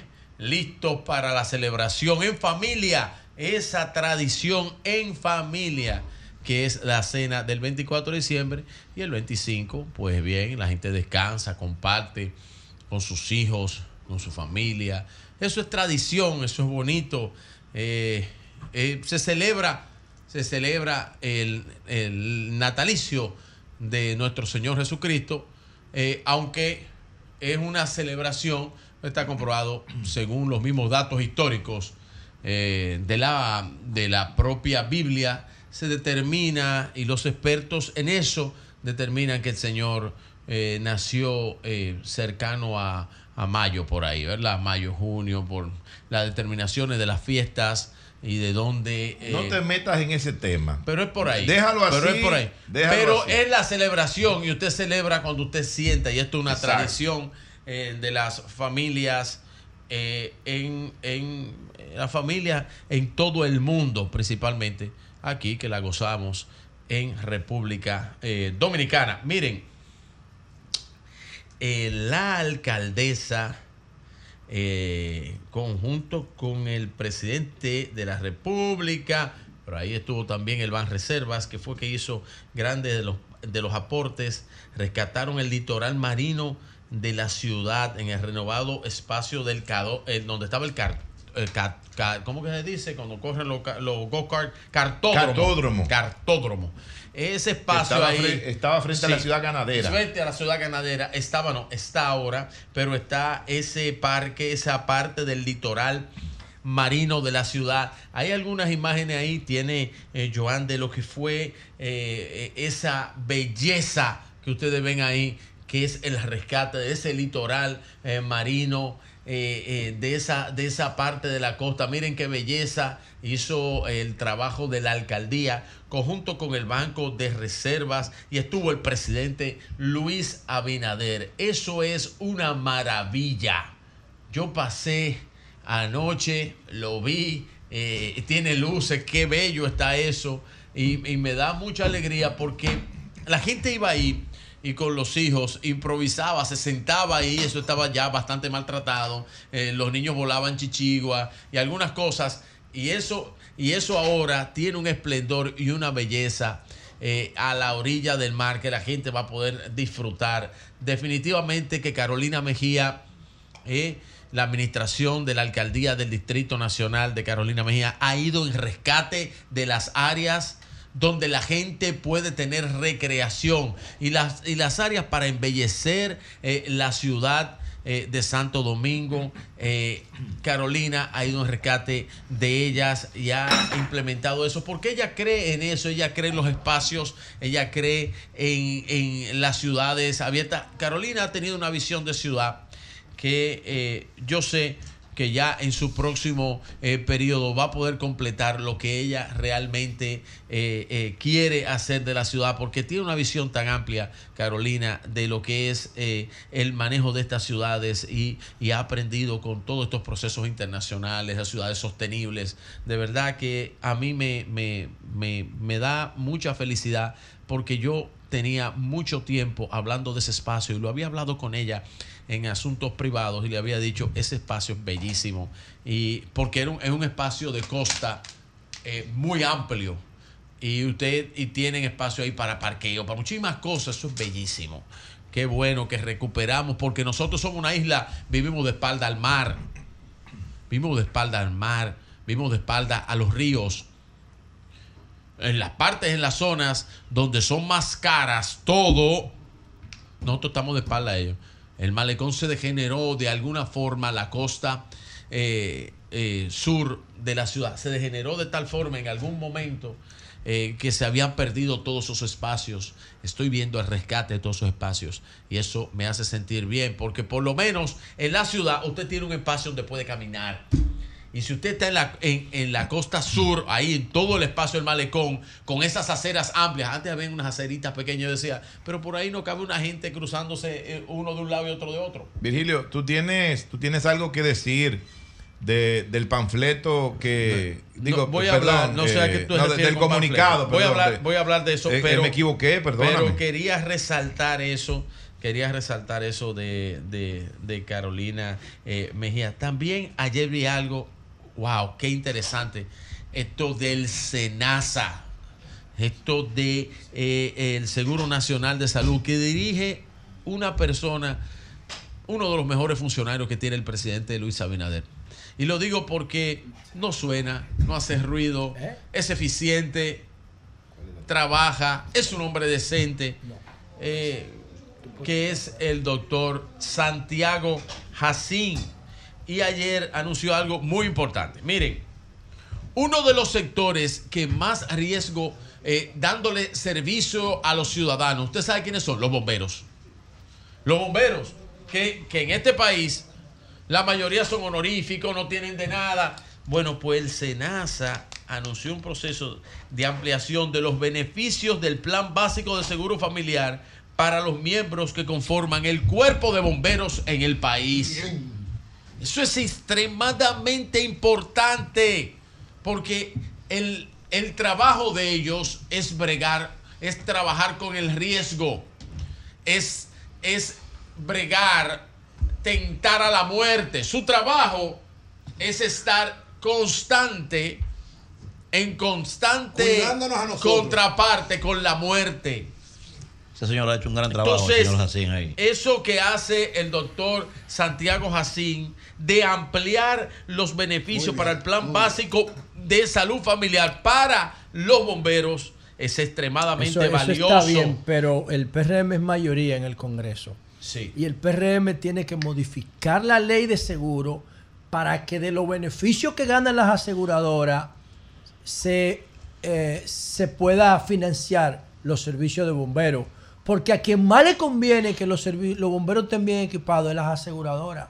Entonces está bien que el gobierno asista y está bien lo que el SENASA está haciendo, darle cobertura de riesgo a los bomberos, pero en realidad es de la, de la, del negocio del seguro que debe salir el equipamiento y el financiamiento de los bomberos. Oigan esto, los bomberos se beneficiarán con un reembolso en prestadores de salud de contrato de servicios ambulatorios de al 90%, incremento en habitación hasta de 7 mil pesos diarios, servicios hospitalarios del 100%, cobertura de maternidad de un 100%, enfermedades de alto costo hasta 2.5 millones anuales por evento. Eso es importante y yo felicito eso del SENASA porque es tremendamente necesario que se atienda a los bomberos, que se modernicen los bomberos, porque nada más pensamos los bomberos, igual que nada más pensamos los servicios de emergencia cuando tenemos emergencia. Y realmente eso es importante para las sociedades desarrolladas y como nosotros en desarrollo. Miren, sobre el comunicado que hace el PRM ayer, en un comentario en esta plataforma, yo dije que el plan de la oposición en estos días, y van a arrancar en enero, lo que pasa es que el PRM les leyó los orines, se le anticipó, y como si tuviesen una bola mágica, anticiparon lo que ellos iban a hacer porque se le vio el refajo a la oposición. ¿Qué es lo que pretende la oposición? Como la bandera del presidente Luis Abinader y del gobierno que preside eh, eh, Luis Abinader y que está en el PRM, ¿cómo no? Es la bandera de la transparencia. El plan de ellos es de montar esa bandera para igualarnos. Pero lo decía el presidente de la República, no somos iguales. No me comparen que no somos iguales. Y como esa es el emblema y como ese es la bandera de la administración del PRM que encabeza Luis Abinader, quieren demostrar eso para hacerlo parecer al desastre, al desastre que hubo durante 16 años consecutivos de administración peledeísta. Sí, la administración verde y la morada también. La administración verde y morada. Y yo digo lo siguiente. Había que decirlo. Y había que decirlo responsablemente. Porque como lo dijo el presidente en esta emisora, en este grupo de medios, el y en esta cabina nueva, el presidente dijo, bueno, pero menciónenme una que tenga que ver con contrataciones públicas de los 16 años. No hay ninguna, ¿eh? No hay ninguna. Y no obstante eso, ¿cuáles han lacerado el erario? Porque todas las otras laceraron el erario y nunca hubo régimen de consecuencias. Y aquí hay régimen de consecuencias. Entonces, intentar, intentar manchar eso como estrategia de campaña sin proponer absolutamente nada, había que decirse a la oposición de frente, como lo dije yo en un comentario, antes que ese comunicado saliera. Así que entramos en tregua navideña, pero oigan algo, no se le va a dar su compañita, su campañita desacreditadora. ¿Usted sabe por qué? Porque le leímos los orines. Cambio fuera. Son 106.5.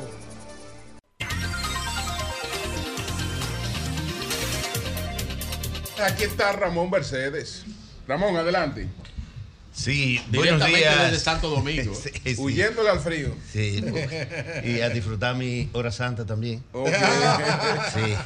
Pues eh, buenos días a mis eh, colegas del programa y a todos los eh, radioescuchas en la República Dominicana y el mundo.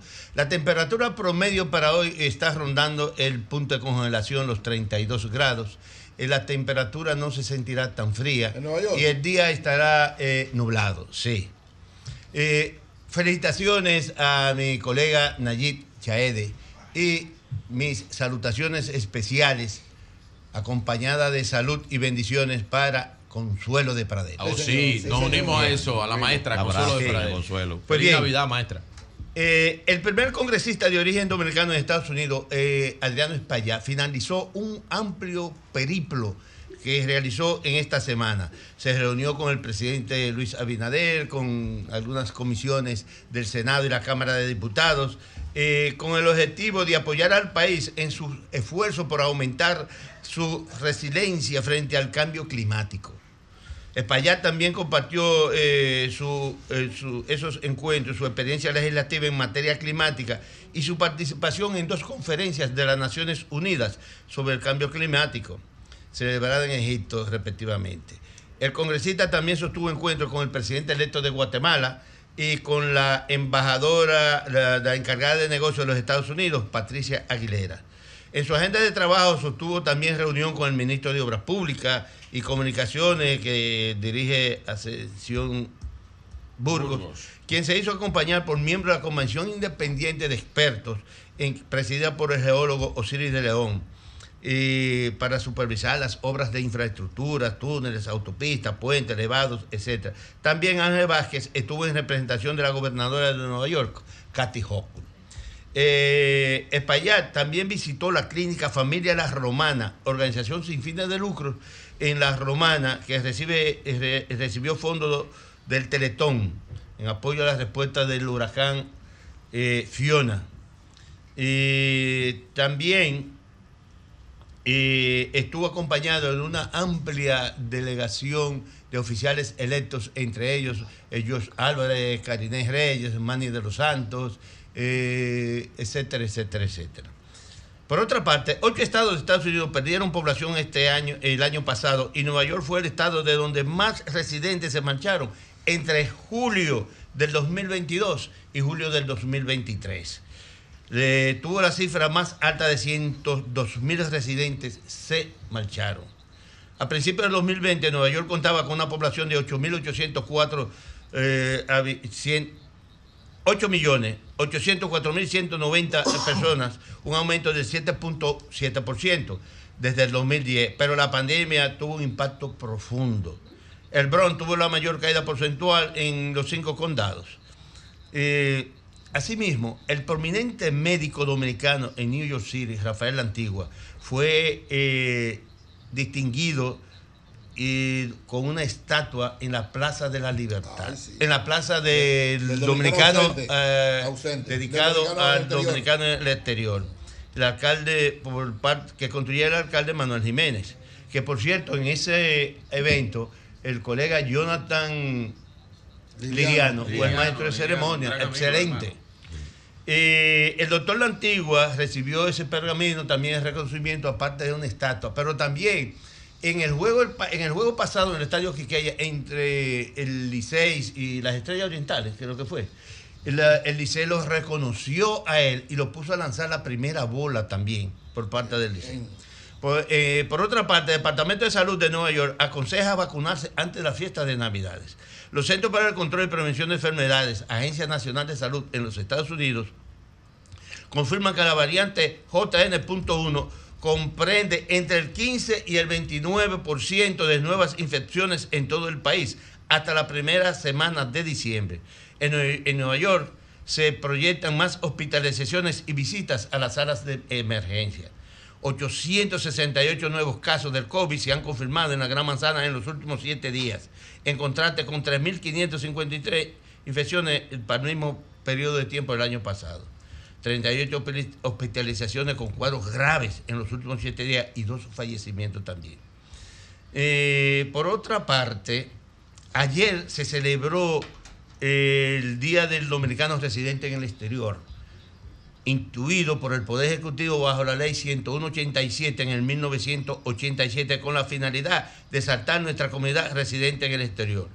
Eh, con ellos se está honrando a 2.835.593 dominicanos que residen en todo el, en todo el mundo. Eh, en ese mismo orden de idea, la población dominicana en Nueva York que ha, ha obtenido un título en educación superior que pasó del 14% en el año 2020 al 25% en el 2019.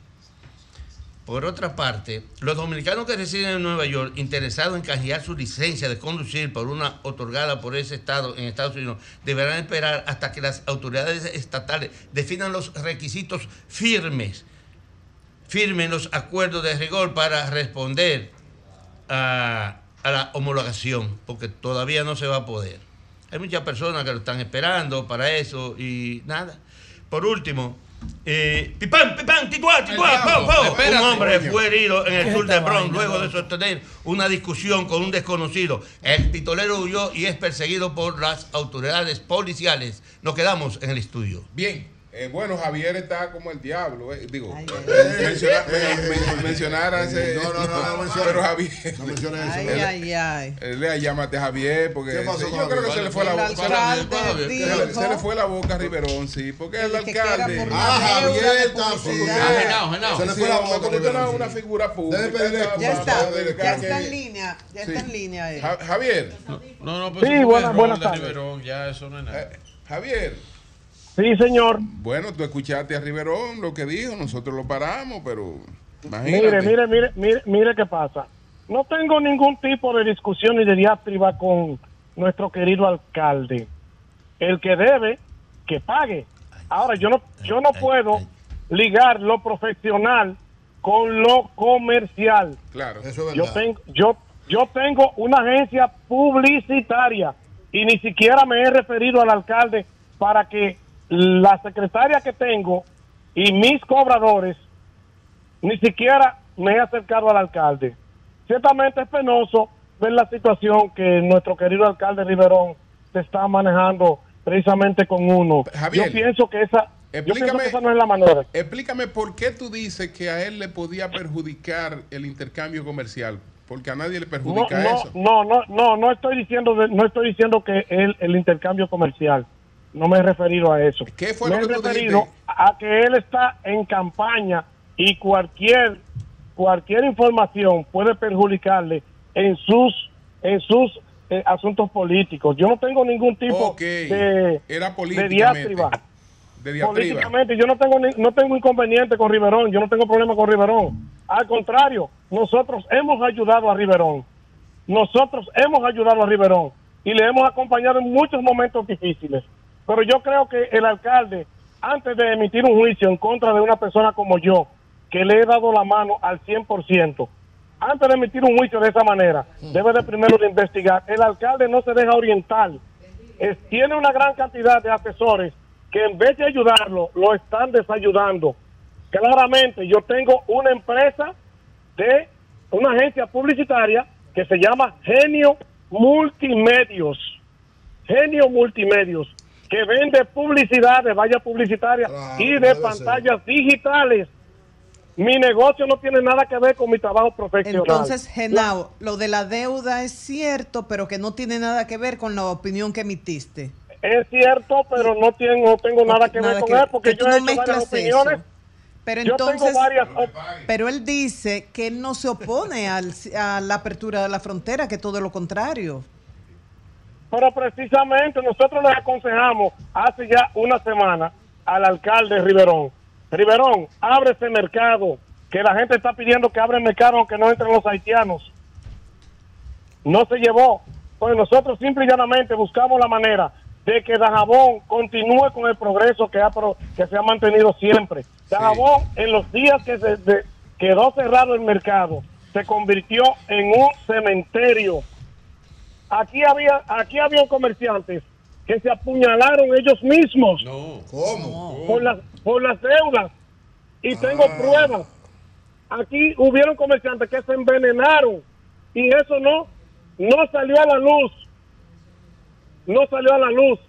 Ciertamente el gobierno gracias a Dios el gobierno del presidente Luis Abinader vino en auxilio de los comerciantes de Dajabón y aún así venir en auxilio 48 millones. Al otro día los comerciantes, la mayoría salieron diciendo que eso no le daba. Entonces, hay que ver las cosas desde un punto de vista positivo. Yo no tengo nada en contra de nuestro alcalde, porque es nuestro alcalde, Bien. eh, Santiago Bien. Riverón, y que va a volver a ser alcalde porque no tiene contrincante en Dajabón. Pero yo lamento que la, mi alcalde Riverón se haya expresado de esa manera en contra mía. Bien, pues gracias, gracias. Mira, eh, maestro, José, José, Dime, ¿y, te y- oigo. y qué tú dices de las protestas en Argentina con Javier Milei? Bueno, le explico breve. Javier Milei, Javier Milei tomó, eh, derogó 60 leyes, entre leyes y decretos, desreguló 300 normas presidenciales para eficientizar la economía, para destrabarla, para hacerla menos burocrática.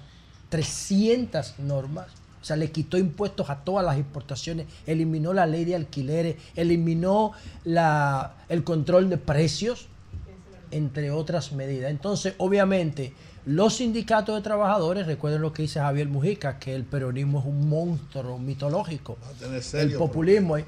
Entonces, eh, la gente está empezando a protestar y él dice que le va a quitar los subsidios a todo el que proteste. Ah, pero yo lo dije. Ah, entonces, es el problema. entonces, por último, el decir lo, problema. decir lo siguiente. Él dice que los que protestan están sufriendo el síndrome de Estocolmo porque están defendiendo a sus secuestradores. O sea, Bien. Eh, no, Este tipo es brutal, ¿eh? Bueno. Comunícate 809-540-1065. 1-833-610-1065 desde los Estados Unidos. Sol 106.5, la más interactiva.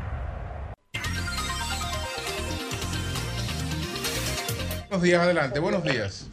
Buenos días. Saludos, buen día. Buen día. Equipo, una pregunta.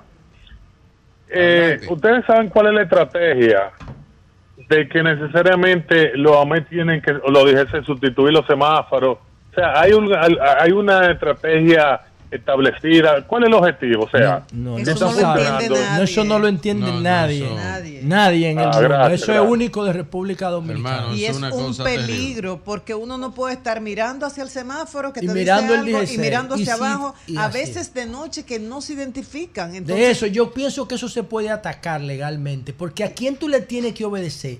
¿Al DGC que tú no, ti- tú no ves?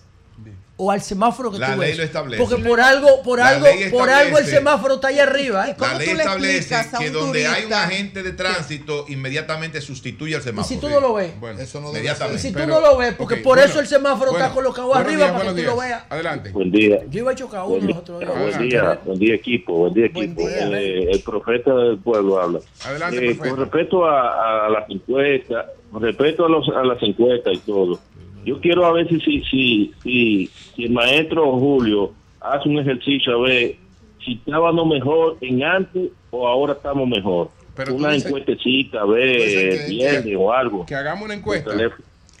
Es- eso No, es difícil hacerlo en estos eso- ¿Estábamos momentos. antes o ahora? de manera objetiva. En estos momentos, en estos momentos es difícil, en estos momentos es complicado. Porque Los estamos, ánimos están caldeados. sí, estamos metidos en campaña, no hay manera sí, de que estamos De que metidos en eso campaña. Es de complicado. No, no, eso vamos- complicado sí. eso. Buenos días, adelante. Saludos, buen día, queridísimo. Sí, adelante, adelante. amigo, directo, adelante. Todo bien por allá. Para destacar esa excelentísima obra del gobierno en Higüey. Esa obra de capacitación para niños especiales, eso está muy bien de su parte. Ojalá y siga así. Tengo que bajarlo. Bueno, pues Lo muchísimas único que no ven, lo Sí. que el gobierno está haciendo son la gente de la oposición. Ma- maestro, oiga una de las pancartas ayer eh, con Javier Milei. Robin, eh, Hood Robin, le robas al pueblo para dársela a la casta de multimillonarios. Buenos días, buenos días. Sí, buen día, Julio. Sí, adelante. Eso no va a terminar bien. Tito Democradito, Julio. Adelante. felicitar al presidente Luis Abinader y al, y al, y al alcalde eh, Elías más por lo que está haciendo en los barrios. ¿Cómo es la cosa? Bueno, buenos días. ¿Cómo es la Le cosa? están- ustedes le están saboteando. ¿Cómo es Él, la cosa? él estaba. él- Se perdió la llamada. no, él empezó temprano. Sí. Y cambió la marca. Sí, Camí cambió de marca. Pero está contento, siente la Navidad. Él, él- él parece que está en Él la Navidad. está sí. Oh, pero sintiendo tú la que felicitar al presidente, claro que le llegó la sintiendo la Navidad. Él, él está en Navidad, sí. Buenos días. La buenos días, buenos días, saludos. Sí, Sí, sí. buenos días.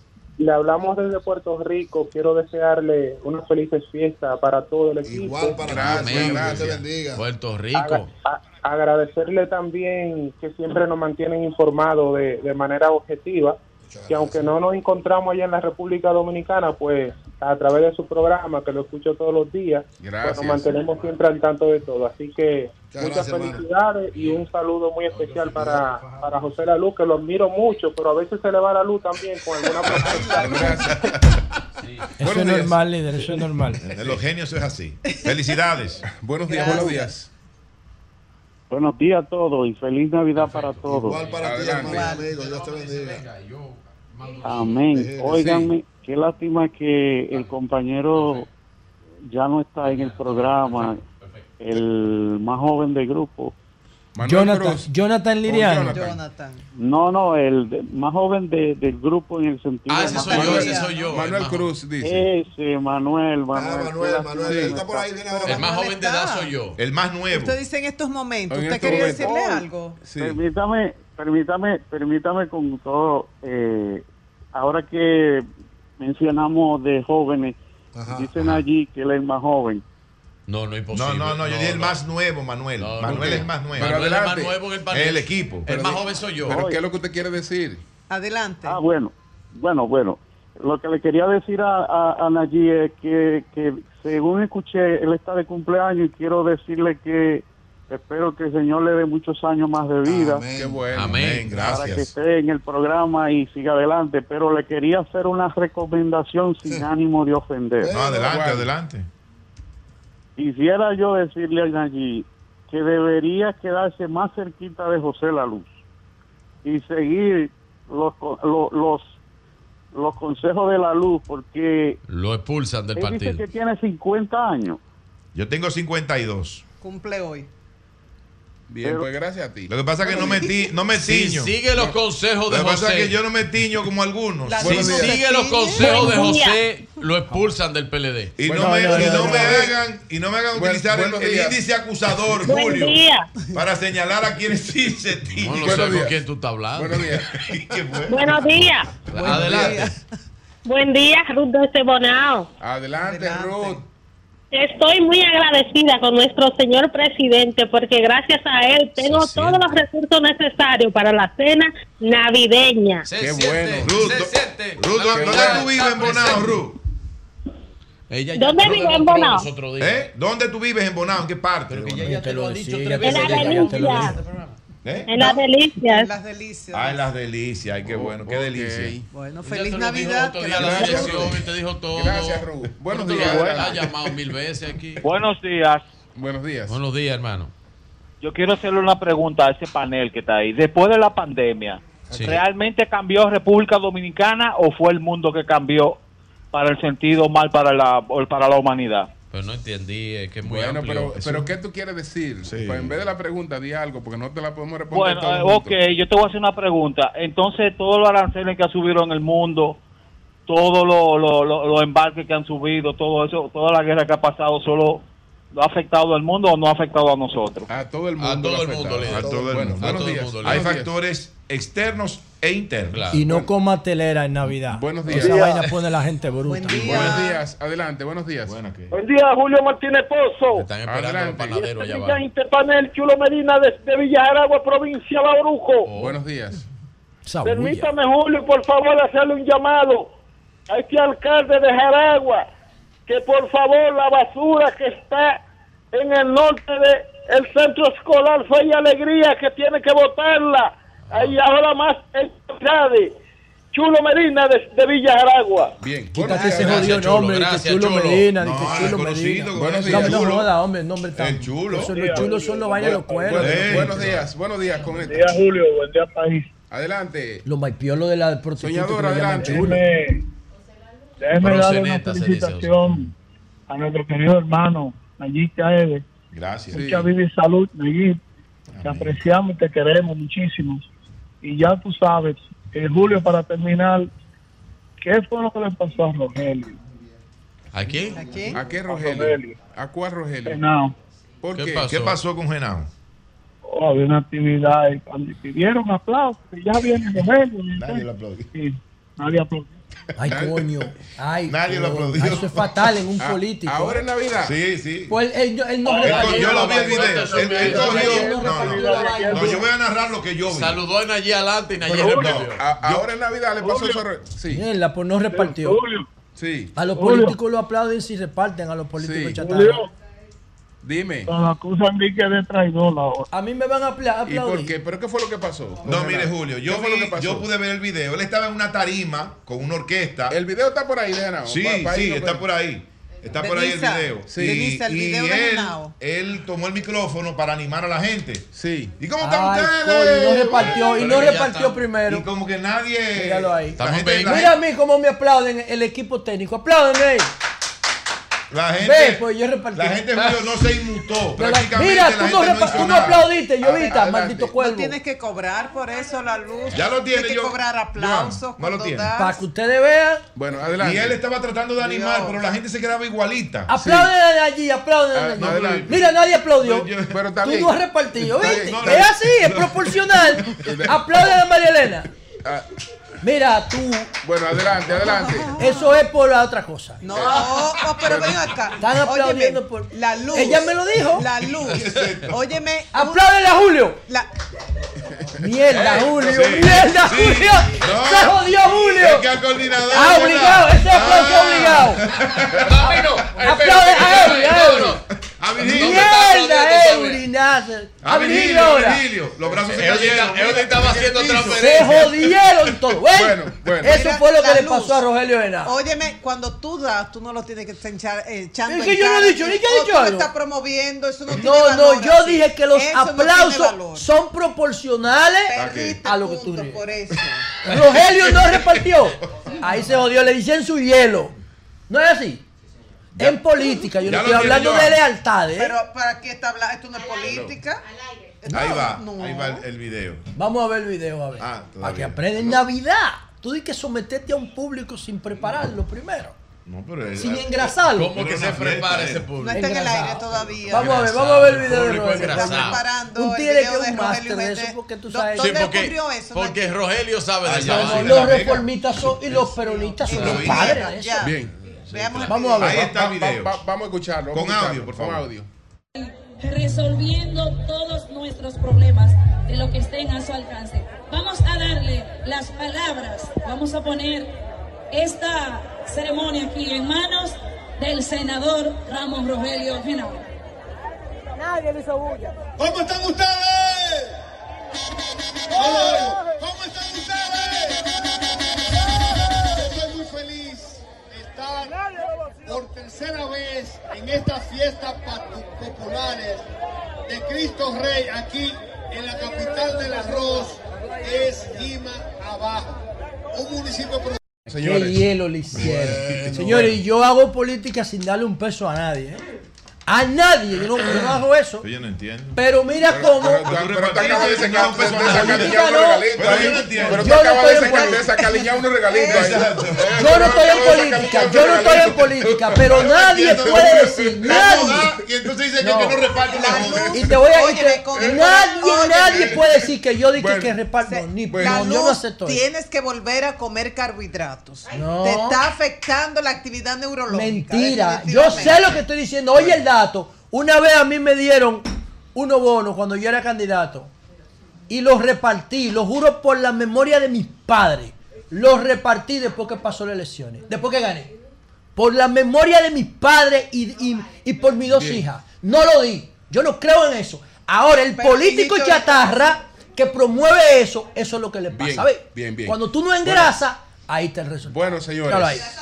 Hugo Veras. Hugo Veras. Está engrasado. Esa cabina. Sí, Hugo Veras sí. Hugo Veras sí. Hugo Vera engrasó. Hu- Hugo Veras. Hugo Vera ha Eh, pasado. a, Julio, le acaban de le